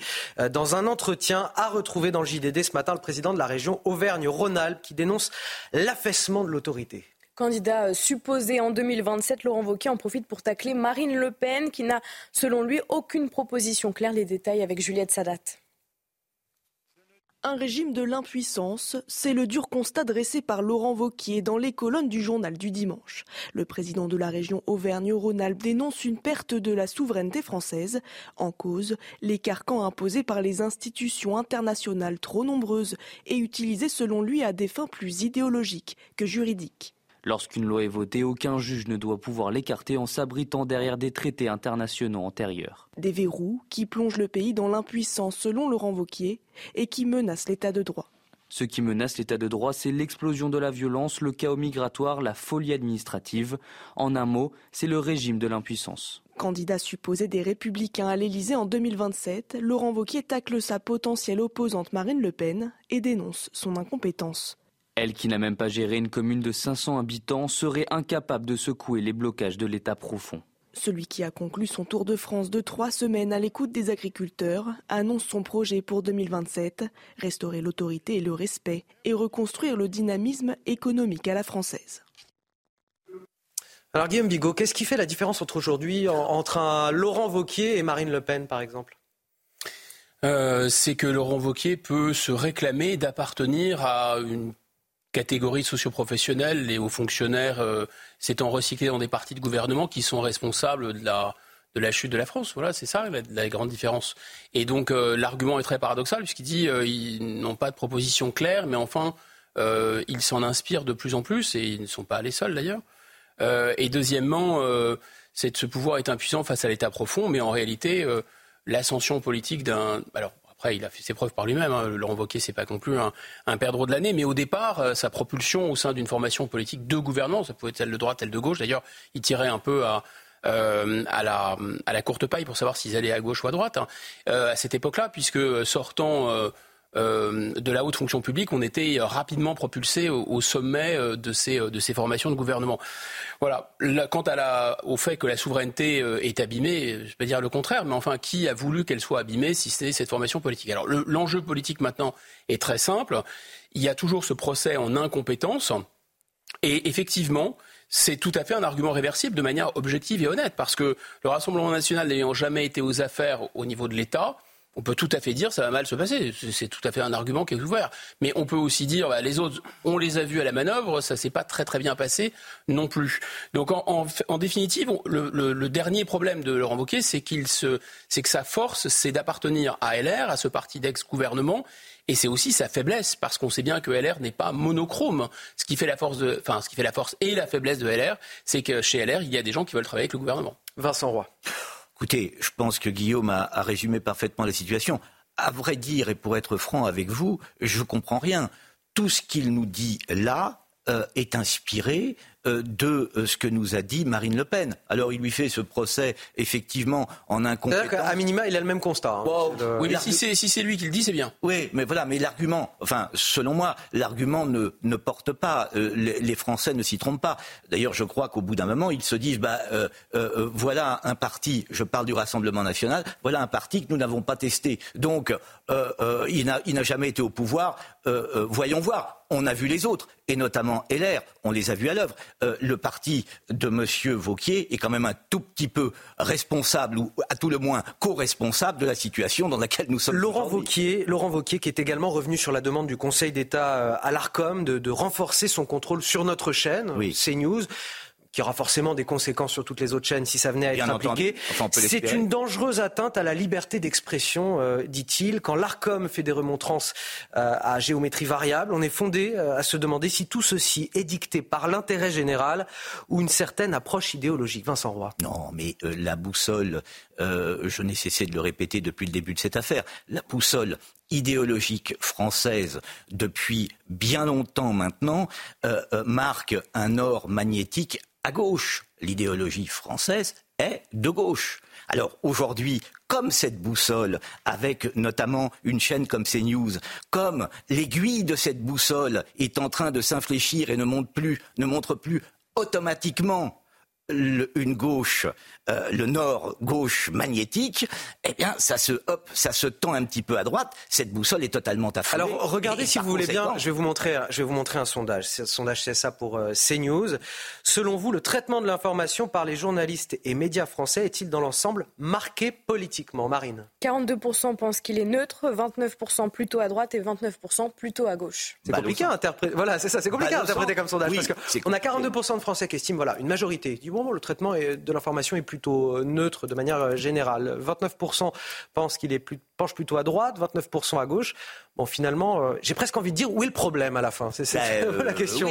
Tout va bien. Où est le problème? Alors, d'autant que ce qui est quand même très difficile à comprendre, moi je veux bien qu'on revienne notamment sur cette loi de 86, mais on demande aux télévisions et aux radios, on demande un pluralisme. Vous n'avez pas droit à pour faire clair, vous n'avez pas droit à des chaînes dites d'opinion. Mais il ne se passe pas du tout la même chose en matière de presse écrite. Allez lire Libé, allez lire l'UMA, euh, euh, allez lire un certain nombre de titres et vous verrez que ce sont là des journaux d'opinion. Or, la presse, selon moi, ne doit faire qu'une télévision, c'est-à-dire... Oui, pourquoi on n'est pas tous logés à la même enseigne, qu'il s'agisse de l'audiovisuel ou de la presse écrite? C'est encore, c'est encore une chose bien curieuse. Ce qu'on tolère euh, euh, pour la presse écrite, on ne le tolère pas pour l'audiovisuel, honnêtement. Guillaume Bigot, un mot là-dessus. Disons que euh, dans la théorie du, service public, on peut même faire le lien avec la SNCF, il peut y avoir l'intérêt à avoir un service public fort, alors notamment en matière de culture, en matière de science, en matière de, d'exigence intellectuelle parce que le marché n'est pas nécessairement rentable pour ça. Si vous faites du Collège de France, bah, vous n'allez pas nécessairement avoir beaucoup de clients. Donc il y a un service public fort à l'origine, costaud, très bien, mais il faudrait qu'il soit vraiment avec une exigence culturelle. C'est pas le cas. C'est-à-dire qu'on a tous les inconvénients euh, du service public hein, et on n'a aucun avantage du service public. Donc le service public est plutôt à la botte du pouvoir et en même temps, il est euh, très faible sur le plan de plus en plus faible parce qu'il essaye vraiment de, draguer le téléspectateur de manière euh, euh, vraiment outrageuse. Et on voit la même chose avec la SNCF, c'est-à-dire qu'on a tous les inconvénients du service public et sans quasiment aucun de ses avantages. Bon, je reviens sur le sondage, qui est très important, c'est qu'on voit bien que ce n'est pas tout à fait droite-gauche. Je suis pas tout à fait d'accord avec Vincent Roy. C'est le fait que notre classe dirigeante s'est convertie au libéral libertaire, c'est-à-dire elle ne veut pas d'entrave, elle veut jouir sans entrave, elle veut faire du business sans entrave, elle veut donc du libéralisme, du libre-échangisme total, et elle ne veut plus la nation et l'intérêt général. Voilà. Dans le reste de l'actualité, c'était le 5 mai 2021. Le policier Eric Masson était tué lors d'une intervention sur un, point de deal en plein centre-ville d'Avignon. Le brigadier a, succombé à deux coups de feu dans la poitrine. Trois ans après les faits, le procès s'ouvre demain devant la cour d'assises du Vaucluse. C'est Ilias Akoudat, 22 ans, qui est jugé pour meurtre et tentative de meurtre sur un autre policier. Le tireur présumé risque la réclusion criminelle à perpétuité. Retour sur les faits avec Sandra Buisson.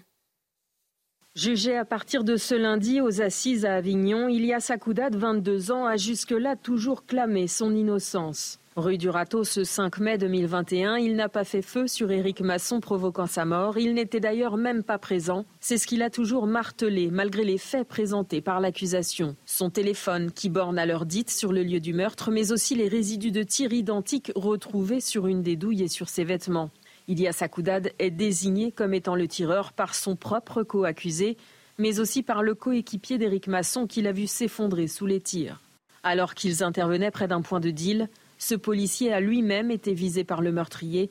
Il appréhende ce procès selon son avocate. Il a carrément essayé euh, de, tirer un trait sur Avignon. Il n'habite plus à Avignon. Il n'a jamais repris au commissariat d'Avignon. Euh, mais il y a, au-delà de, cette souffrance terrible, finalement, ce sentiment de culpabilité de ne pas avoir pu euh, lui sauver. Aux côtés du suspect principal seront jugés deux hommes dont l'un a reconnu avoir été sur les lieux au moment des faits. Ils sont soupçonnés d'avoir aidé Ilias Akoudad à se cacher et à essayer de fuir en Espagne. À six jours du salon de l'agriculture, CNews, toujours aux côtés des, exploitants, nombre d'entre eux ne sont pas convaincus par les mesures annoncées euh, par le gouvernement. Un pessimisme partagé ce matin par Alain. Il est éleveur laitier dans le Médoc. Alain euh, subit les prix imposés par les industriels. Avec sa mère, il travaille sans relâche dans leur exploitation pour presque rien. Si rien ne change, il sera contraint de tout lâcher. Nous sommes allés à sa rencontre avec Antoine Estève et Jérôme Rampenou élève 80 vaches laitières et des veaux destinés à la boucherie. Il a toujours eu du mal à boucler les fins de mois. La crise agricole l'inquiète. Selon lui, les agriculteurs doivent reprendre leur avenir en main. Les prix ne sont pas fixés par nous, mais ils sont fixés par toujours l'industriel à qui on vend. Donc moi, c'est en l'occurrence, c'est ma coopérative, mais j'ai un droit de regard si on va par là. Mais si on veut que le système fonctionne, si moi, éleveur, j'ai pas une petite rentrée d'argent, euh, je vais finir par arrêter comme beaucoup. Pour survivre, Alain est obligé de faire de la vente directe. Sa mère travaille toujours avec lui sur l'exploitation sans relâche. Sa retraite, elle la passe dans les tables. C'est du 1er janvier au 31 décembre, ça ne change pas. Pas de vacances, pas de week-end, jamais. C'est la traite deux fois par jour, euh, le fumier deux fois par jour tant qu'elles ne vont pas dehors. La solution pour ces petits éleveurs, ce serait un réajustement des prix, quelques centimes de plus sur chaque litre de lait suffirait à les sauver. Que le prix soit à sa juste valeur, mais il faut juste donner 5 centimes de plus. Hein. Il y a toujours quelqu'un qui fera moins cher que moi, ça c'est sûr.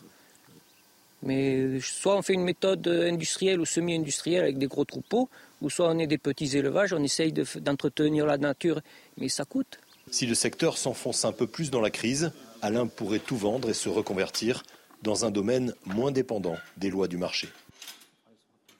Vincent Roy, je trouve que ce reportage, il dit absolument tout de la détresse des petits éleveurs euh, euh, obligés de faire euh, travailler sa mère qui a déjà largement passé l'âge de la retraite, faire de la vente directe, pas de week-end, pas de vacances, on travaille du 1er janvier au 31 décembre et pour pas grand-chose. C'est intéressant de voir ce reportage à ce moment-là dans la matinale, puisqu'on vient de parler de la, de la SNCF et qu'hier, dans le même temps, vous aviez les infirmières libérales qui se déplacent pour une, une piqûre, ce qui leur apporte 7,25 euros brut.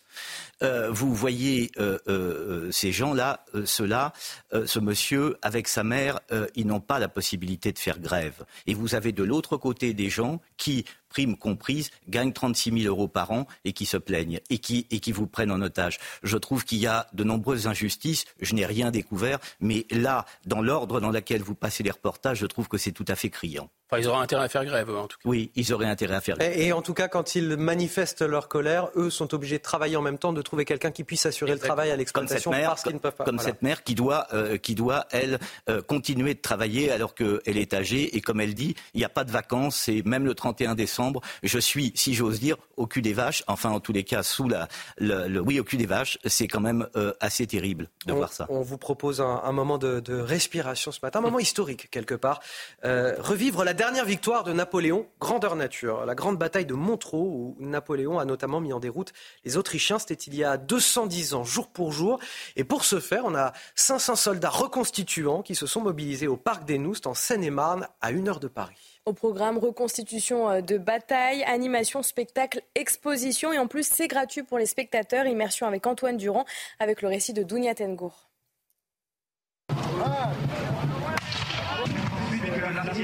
Officiers en uniforme, fusils à la main, cavaliers, 500 soldats reconstituants venus de toute l'Europe sont à pied d'œuvre pour faire revivre la dernière victoire de l'empereur lors de la campagne de France. Pour les participants, l'hommage se mêle au devoir.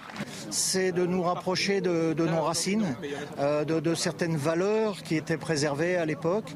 Et donc, euh, parce qu'on pense qu'on peut, un peuple ne peut pas avoir de futur s'il ne connaît pas son passé. Tout simplement, le devoir de mémoire et transmettre et aussi apprendre aux jeunes. D'ailleurs, s'il y a des jeunes, on recrute. Pour la reconstitution grandeur nature de la bataille de Montreux, la foule est nombreuse ça permet aussi à un public qui n'est pas euh, très au fait, qui est assez néophyte, de découvrir l'histoire d'une autre façon, en voyant les uniformes, en voyant les costumes, en voyant la façon dont on vivait à cette époque. Et de cette façon, en rendant donc cette histoire vivante, ça devient véritablement une façon de l'apprendre de façon pédagogique et simple. La commune de Montreux organise tout au long du week-end des animations, des expositions ou encore des défilés autour de la figure de Napoléon. À, Guillaume Bigot euh, pour une raison simple, c'est que je trouve qu'il a un physique très Premier Empire. Ah, alors, alors la parole, est, la parole est au euh, C'est flatteur. Écoutez, euh, je ne sais pas si j'ai un physique Premier Empire, mais je sais que la France a une chance incroyable, c'est que son histoire, c'est une légende en réalité. Et euh, vous savez, euh, euh, la, réalité dépasse toujours la fiction. Et les Américains sont obligés d'inventer Superman, Spider-Man, des héros mythomaniaques, etc., avec des égos surdimensionnés, parce qu'ils ne sont pas vraiment de héros. La France a des héros issus de ce pencher. Et dans le monde entier, on a célébré par exemple la bataille d'Austerlitz, qui est probablement l'une des plus grandes batailles de tous les temps sur le plan du génie militaire. C'est le seul pays où on ne l'a pas célébré, c'est la France. En tout cas, la bataille de Montreux, elle est encore à revoir aujourd'hui, hein, parce que ça continue. C'est à une heure de Paris, c'est en Seine-et-Marne, et c'est gratuit pour ceux qui veulent euh, y aller. On va marquer une courte pause. On revient sur CNews, on évoquera euh, ce recrutement euh, au Rassemblement national, recrutement, un gros poisson politiquement qui a été recruté par le RN. c'est l'ancien patron de Frontex, l'agence qui se charge de protéger les frontières de l'Union européenne. À tout de suite. De retour sur le plateau de la matinale week-end. Dernière ligne droite avec Marine Sabourin, avec Guillaume Bigot et avec Vincent Roy pour commenter toute l'actualité. Voici les titres de votre journal de 8h30. Le Rassemblement national pêche un, gros poisson pour les élections européennes. Dans le JDD ce matin, Fabrice Leguéry euh, annonce son ralliement à Jordan Bardella. Si vous ne le connaissez pas, Fabrice Leguéry, c'est l'ancien patron de Frontex, agence de surveillance des frontières de l'UE. Un gage de crédibilité pour le RN. Les deux hommes s'afficheront d'ailleurs dès demain à la frontière franco-italienne, symbole de la crise migratoire. La situation toujours chaotique à Mayotte. Les habitants en colère poursuivent les barrages routiers sur l'archipel pour dénoncer l'immigration et l'insécurité. Vous verrez dans un instant les toutes dernières images. Et puis des médecins cubains pour pallier la pénurie de personnel soignant à l'hôpital de Guingamp dans les Côtes d'Armor. Un soulagement pour les patients de cet établissement qui avait dû interrompre les accouchements au printemps dernier. Le reportage à suivre. Alors on commence évidemment avec ce gros coup politique pour le Rassemblement national. François Léguéry, ancien patron de Frontex en charge de la surveillance des frontières de l'UE, rejoint Jordan Bardella pour les élections européennes. Il sera euh, placé en, troisième position de la liste du parti. Il en fait l'annonce ce matin dans les colonnes du JDD. Pour le RN, c'est évidemment un atout en termes de crédibilité sur la question migratoire. Jordan Bardella et Fabrice Léguéry s'afficheront ensemble dès demain à la frontière franco-italienne à Menton. Les détails de cette interview avec Charles Pousseau et Charlotte Gorzala. C'est un choix fort pour Jordan Bardella. Inconnu du grand public, l'option Fabrice Leguéry représente une véritable volonté du RN à faire bouger les choses. Nommé en 2015 à la tête de Frontex, l'ancien haut fonctionnaire a vu dès 2019 un changement de cap dans la politique migratoire de l'Europe. Poussé vers la sortie par le gouvernement français et la Commission européenne, il démissionne en 2022. C'est donc en politique que sa carrière se poursuit. Face aux attaques et intimidations subies, j'ai réalisé que pour défendre mes convictions et le continent de la submersion migratoire, je devais m'engager moi-même en politique. Après sept ans à la tête de Frontex, Fabrice Leguéry souhaite mettre ses compétences au service des Français. Le choix du Rassemblement national est pour lui le plus cohérent. Les élections européennes représentent une opportunité unique de remettre la France et l'Europe sur le droit chemin je suis persuadé que c'est l'option politique qui donnera aux Français la possibilité de reprendre le contrôle de leur avenir. Avec ce choix, le Rassemblement national s'offre une carte supplémentaire pour la crédibilité du mouvement dans sa lutte contre l'immigration. Alors, ma langue a ripé tout à l'heure, j'ai dit une fois François Léguéry, Fabrice Léguéry, euh, bien sûr. Mais justement, on est là pour en apprendre un petit peu plus sur son profil, puisqu'il n'est pas forcément connu du grand public. Fabrice Léguéry, c'est un énarque, un normalien. Il a été nommé patron de Frontex en, 2015 par Bernard Cazeneuve. Il a transformé euh, l'agence Frontex en profondeur, mais il a été ciblé euh, par les ONG, par la gauche notamment, et puis par la direction de la, Commission européenne aussi, pour sa gestion jugée trop ferme des questions migratoires, et poussé finalement à la démission en 2022. Son ralliement, euh, euh, Vincent Roy, au Rassemblement national, qu'est-ce qu'il veut dire aujourd'hui? Qu'est-ce qu'il signifie? Bah, Il y a une bonne question, puisque nous, venons venions à l'instant de parler de Laurent Vauquier. Pourquoi l'ancien euh, patron de Frontex qui a été poussé allègrement vers la sortie, n'a-t-il pas choisi de rejoindre, par exemple, Laurent Vauquier? Pourquoi a-t-il choisi de rejoindre le Rassemblement national? Peut-être parce qu'il a senti au Rassemblement national une préoccupation véritablement portée sur euh, effectivement ce qu'il appelle euh, la submersion migratoire, puisque c'est lui qui emploie ce terme. Il dit que l'Europe est le, il sait de quoi il parle, que l'Europe est le continent de la submersion migratoire. Il a dû penser, il a dû penser que que LR aujourd'hui n'était pas véritablement à même de combler tous ces espoirs politiques. Alors ça, c'est pour l'analyse en termes de politique euh, intérieure. Euh, qu'en est-il de, de, cette décision? Qu'est-ce que ça nous dit finalement de l'Union européenne aujourd'hui? Et des institutions européennes sur les questions migratoires sont dépassées sur les questions migratoires. Ah, c'est-à-dire, euh, c'est vraiment, c'est pas, c'est une belle prise, hein, c'est pas un fou, c'est plutôt une tour si on parle comme les joueurs d'échecs. Hein. Euh, pourquoi? Parce que euh, c'est une pierre trois coups. D'abord, c'est un haut fonctionnaire d'autorité, c'est un ancien ministère de l'Intérieur que la France avait promis, promu pardon, dans le sillage, vous savez, des, des, des, attaques du Bataclan. Il y avait des velléités de revenir à des frontières, de rétablir des frontières. C'était l'état d'urgence. Donc, il a été promu à la tête de Frontex, agence qui doit mettre en œuvre, et je réponds à votre question, euh, l'idée que les frontières ne sont plus nationales, mais qu'elles sont extérieures à l'Union européenne. Et donc, avec la possibilité d'empêcher des embarcations remplies de migrants de d'arriver, en tout cas d'appliquer le droit international, mais de l'appliquer dans un sens raisonnable, c'est-à-dire on va secourir les gens, mais on va les ramener d'où ils viennent ou dans le port le plus sûr d'ailleurs. Et, euh, et, ça, il a cru, Monsieur Légéry, qu'il allait pouvoir appliquer, euh, disons, une vision raisonnable euh, du droit international. Et alors là, évidemment, il s'est fait, tirer l'oreille et il s'est fait remercier même, en réalité, puisqu'il a cru possible euh, de tenir des frontières. Alors qu'en fait, il y a cette haine des frontières, ce sans-frontiérisme, c'est l'idéologie dominante de l'Union européenne. L'Union européenne, derrière, c'est une fabrication idéologique, un peu comme l'URSS autour du communisme. Le communisme d'aujourd'hui s'appelle le mondialisme, s'appelle le libre-échangisme mondialiste, et c'est le sans-frontiérisme. Et donc voilà ce que ça, ce que ça signifie. Donc c'est très intéressant. Pourquoi? Parce que c'est un haut fonctionnaire d'autorité, parce que lorsqu'il va se retrouver au Parlement européen, il va avoir, s'il est élu, il va avoir quelques billes par devers lui, puisqu'il aura vraiment une connaissance de l'intérieur du mécanisme. Et donc là, je pense que la Commission européenne risque de prendre très cher. Et troisièmement, c'est très important aussi, me semble-t-il, dans leur stratégie du Rassemblement national pour faire pièce à ce qui commence à pointer, c'est-à-dire la nouvelle diabolisation. Ce n'est pas euh, on va faire du, du agiter les heures les plus sombres ou le fascisme d'opérette dont parlait euh, Lionel Jospin. Non, la nouvelle diabolisation, c'est vous voulez sortir des traités. Et là, en sortant la carte légérie, ils disent mais regardez, on prend à quelqu'un qui a cru à l'Union européenne, qui a occupé des fonctions à l'intérieur de l'Union européenne, on veut bien y croire, mais pas cette Europe, une autre Europe, et d'ailleurs une Europe qui devrait appliquer euh, plus raisonnablement les textes. Donc, à chaque fois, non, pardon, à chaque fois que on vous dit que le monde idéal est sans frontières, euh, méfiez-vous. Voyez, reporter sans frontières, voyez ce que ça peut donner. Il faut toujours se méfier quand on vous, quand on vous dit sans frontières. Méfiez-vous. Illustration euh, concrète de cette crise migratoire. Pour établir la, liberté en réalité. Là où on ne trouve pas de frontières justement, où il est difficile en tout cas d'en établir, c'est entre les Comores et le département de, français de Mayotte.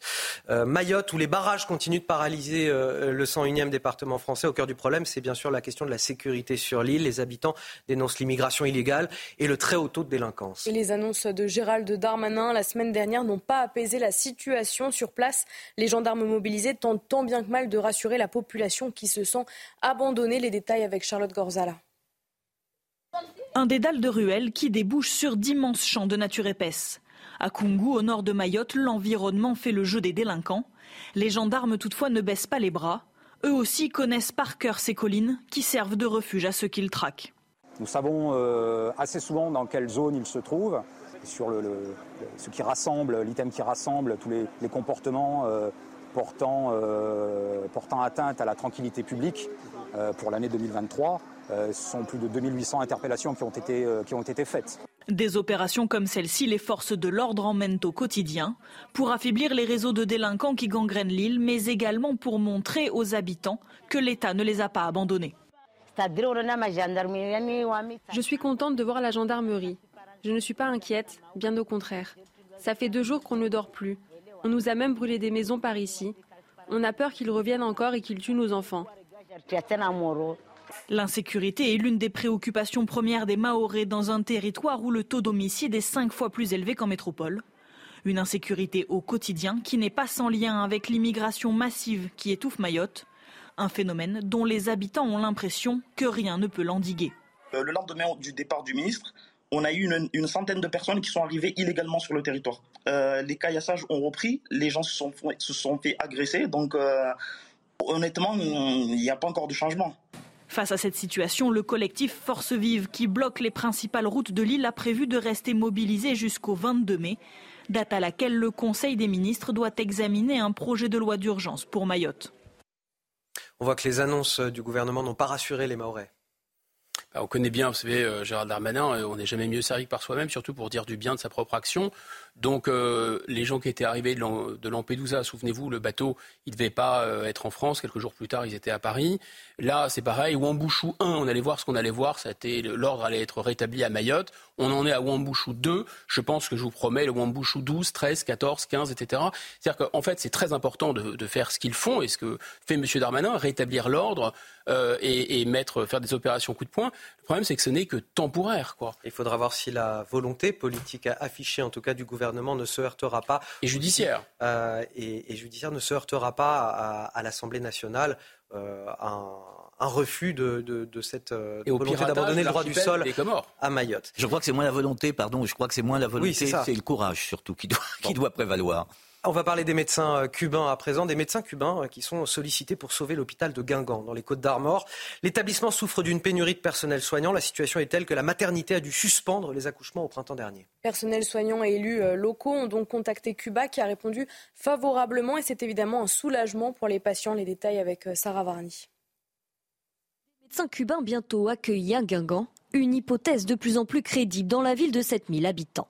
Un renfort étranger censé aider cet hôpital des Côtes d'Armor, car depuis plusieurs mois, l'établissement est confronté à un manque de personnel et tous les services ne peuvent être assurés. Vendredi, l'ambassadeur cubain a fait le déplacement et a affirmé que des médecins pouvaient arriver en Bretagne d'ici quelques mois. On a la capacité, d'envoyer des médecins si c'est possible, s'il y a un accord gouvernemental, si on se met d'accord, parce que tout d'abord, il faut un accord gouvernemental pour envoyer des médecins euh, cubains à l'extérieur. À l'origine de ce projet, ce conseiller municipal, il veut s'inspirer de l'aide médicale apportée par Cuba, notamment aux Antilles, pendant le Covid. Ce qui a été fait euh, en Martinique ou en Guadeloupe, en Andorre, euh, en Calabre, on pense que c'est possible à Guingamp. C'est possible et c'est nécessaire parce que la pénurie de médecins, elle est devant nous. On n'en est pas sorti. Donc pour éviter des fermetures de services publics qui seront définitives, on plaide pour un déploiement temporaire. Sur le parking de l'hôpital, ces renforts étrangers sont souhaités et attendus par les patients. Si ça peut éviter une fermeture, je trouve que c'est très très bien. Peu importe l'origine des médecins, euh, tant qu'ils sont dans l'hôpital et que l'hôpital est maintenu, euh, c'est parfait. il faut sauver, sauver nos hôpitaux, c'est surtout ça le plus important. Si cette venue à Guingamp est envisageable, c'est grâce à la densité de médecins à Cuba, une des meilleures du monde. Sur l'île, on compte 84 médecins pour 10 000 habitants, contre 33 en France. Pour la CGT, il faudrait une dizaine de professionnels en renfort pour le bon fonctionnement de l'hôpital. 13 médecins formés en dehors de l'Union européenne exercent déjà dans le centre hospitalier de Guingamp. Je sais, Vincent Roy, que ça paraît euh, lunaire, mais on n'a pas le choix. Euh, ah D'ici 2030, ben on n'aura pas d'autres médecins Non, non, mais voyez comment, euh, comment tout cela est géré, comment le numerus clausus à, la, à, la, faculté de médecine, à l'issue de la première année de médecine, est géré. Et vous avez tout compris, on ne peut pas douter de la qualité des médecins cubains, d'ailleurs, puisque vous savez qu'ils sont très très forts en, termes de médecine et de pharmacie également à Cuba. Hein, ils sont vraiment en pointe sur ces questions, mais enfin, franchement Franchement, quelle honte. Nous n'avons pas de médecins français pour l'hôpital de Guingamp. On est obligé de faire venir des médecins cubains. Franchement, de qui se moque-t-on? Allez, 8h43, le rappel de l'actualité, Marine Sabourin. Laurent Wauquiez s'exprime dans le JDD. D'après le président de la région Auvergne-Rhône-Alpes, la 5 République est devenue un régime d'impuissance. Il dénonce notamment l'affaissement de l'autorité et des contraintes toujours plus lourdes sur nos entreprises. Selon lui, il est nécessaire de faire sauter les verrous de l'impuissance et se sent à même de le faire. C'est toujours compliqué pour les usagers de la SNCF. La grève se poursuit aujourd'hui. 75% de contrôleurs grévistes. Seulement un train sur deux circule. Au moins 150 000 personnes restent à quai ce week-end. Et puis 3000 m2 ont été euh, ravagés par les flammes dans la commune de Vivier dans l'Aveyron. Une usine de recyclage a pris feu en début d'après-midi hier. À l'intérieur, 900 tonnes de batteries au lithium entreposées. Le feu est circonscrit mais pas fixé. Des sapeurs-pompiers sont toujours mobilisés sur place. Voilà un sujet qui, je sens, Vincent Roy va vous faire parler. La mairie de Paris et les subventions versées à des associations. Des associations sans euh, lien euh, avec les intérêts des Parisiens. On y retrouve des projets euh, étonnants. Écoféminisme en, Colombie, karaté solidaire à Madagascar. Mais il y a aussi une association qui est très généreusement financée. Et là, c'est plus inquiétant parce qu'elle semble même sortir du giron républicain. 37 000 euros pour une association d'aide aux migrants qui estime que les attentats du 13 novembre 2015 sont la conséquence de politiques internationales menées par les pays occidentaux. Les explications d'Augustin Donadieu. Certains parlent de gaspillage, le Conseil de Paris parle de subventions. Cette année encore, des centaines d'organisations bénévoles toucheront des fonds parisiens, même si les projets soutenus n'ont pas de lien avec la capitale ou la France. Par exemple, 80 000 euros seront partagés entre neuf associations, parmi lesquelles l'association Globe qui favorise l'inclusion sportive au Sénégal, l'association Wado Academy Paris qui va former huit professeurs de karaté à Madagascar, ou encore l'appli Fordev qui porte le projet d'installation de 50 ruches au Togo pour 6 000 euros. Autre projet que la majorité municipale a décidé de subventionner dans le cadre de l'action internationale de la ville de Paris, celui de l'association Quartier du Monde. Son intitulé Essaimer le modèle de développement alternatif durable avec perspective de genre de la Mesa Inzawa à Suba, en Colombie. Pour cela, 15 000 euros ont été accordés. Autre décision du Conseil de Paris, financée à hauteur de 37 000 euros, cinq actions de la Fédération des associations de solidarité avec tous les immigrés, une organisation accusée d'être anti-Charlie pour avoir déclaré après les attentats de 2015 les attentats sont la conséquence de politiques internationales menées par les pays occidentaux et la conséquence de politiques économiques et sociales de la France. En moyenne, chaque année, selon la mairie de Paris, près de 2600 associations sont subventionnées. En 2023, le montant total de ces subventions était de plus de 381 millions d'euros. subventionner des associations, quoique la capitale soit déjà très endettée, on pourrait se dire pourquoi pas s'il s'agit d'associations qui euh, bénéficient euh, euh, uniquement aux Parisiens. C'est bien normal puisque c'est eux qui payent les impôts dans la capitale, eh les taxes. Vincent Roy, là, on a quand même un problème assez, incroyable. Surtout la dernière association là, qui, qui, du point de vue des valeurs républicaines, n'y souscrit pas vraiment. Oui, l'une des caractéristiques éclatantes euh, de Madame Hidalgo, c'est qu'elle est très prodigue avec l'argent des autres. C'est l'une de ses euh, euh, l'une de ses qualités qui me paraît absolument éclatante. Vous avez vu quand même aller subventionner une association anti-Charlie, aller subventionner une, association pour mettre des ruches euh, au Togo, euh, une autre pour des professeurs de karaté, euh, je ne sais où. On, on, voit bien comment l'argent est géré à la mairie de Paris. J'espère que les Parisiens vont retenir tout cela, plus bien d'autres choses. Je pense notamment à, par exemple, à, à Stalingrad, qu'on ne peut plus appeler Stalingrad, mais Stalingrad, enfin à tout cela. Je pense que les Parisiens vont devoir peut-être réviser leur vote aux prochaines municipales. Il y a, à mon sens, grande urgence. Très rapidement, Guillaume Hugo. Oui, je, pense qu'il y, a une logique dans tout ça. Euh, D'abord, il y a un cahier des charges. On dit que la mairie de Paris n'est pas très rigoureuse. Je suis pas d'accord. Un peu d'ironie. Elle est très rigoureuse. Il y a un cahier des charges très précis. Un, il faut que ça ne serve à rien. Si l'association sert à quelque chose, c'est un problème. Deux, il faut que ça n'ait aucun rapport avec Paris. Mhm. Sinon, ça n'est pas subventionné. Trois, ça exprime une xénophilie maladive. C'est-à-dire que ça ne doit pas avoir de rapport avec la France. Et si possible, si ça tape sur la France ou les valeurs françaises ou républicaines, c'est un bonus. Alors on va dire, mais au-delà de l'ironie, quelle est la logique de tout ça? Je pense qu'il y a une logique très profonde, en fait, en réalité. Puisque Paris, c'est euh, la sauvagerie sociale. C'est chasser tous les pauvres de la capitale. Il n'y a plus de pauvres dans la capitale. Ils ont été mis dehors par euh, la montée euh, des loyers et la montée du prix du mètre carré dont, ces gens-là ont hérité.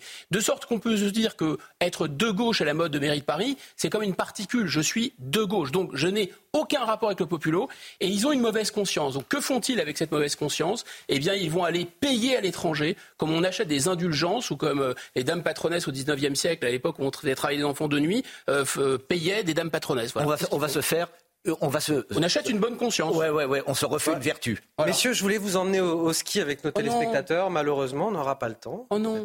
Mais vous y allez comment au ski en train? Parce que ça va être compliqué. ah, par la pensée, avec les, yeux, avec les yeux seulement. Avec les yeux, avec les yeux pas de neige, pas de train. Ouais, c'est organisé par On arrive malheureusement à la fin de cette émission. Moi, j'aurais bien aimé qu'elle continue un petit peu plus longtemps, mais on n'a pas le choix. Oh. On va marquer une courte pause sur CNews. Euh, on revient euh, pour traiter toute l'actualité. Ce sera avec Elliot Deval dans l'heure des pros. Euh, je vous remercie, Vincent Roy. Merci infiniment. Je vous en prie, Anthony. Merci. encore un immense merci à Marine Sabourin qui, qui m'accompagne. A tout de suite sur CNews. Un rappel, si vous voulez euh, revoir cette émission, euh, écouter nos chroniques, nos éditos, euh, profiter encore un peu plus de Vincent Roy, il faut télécharger l'application.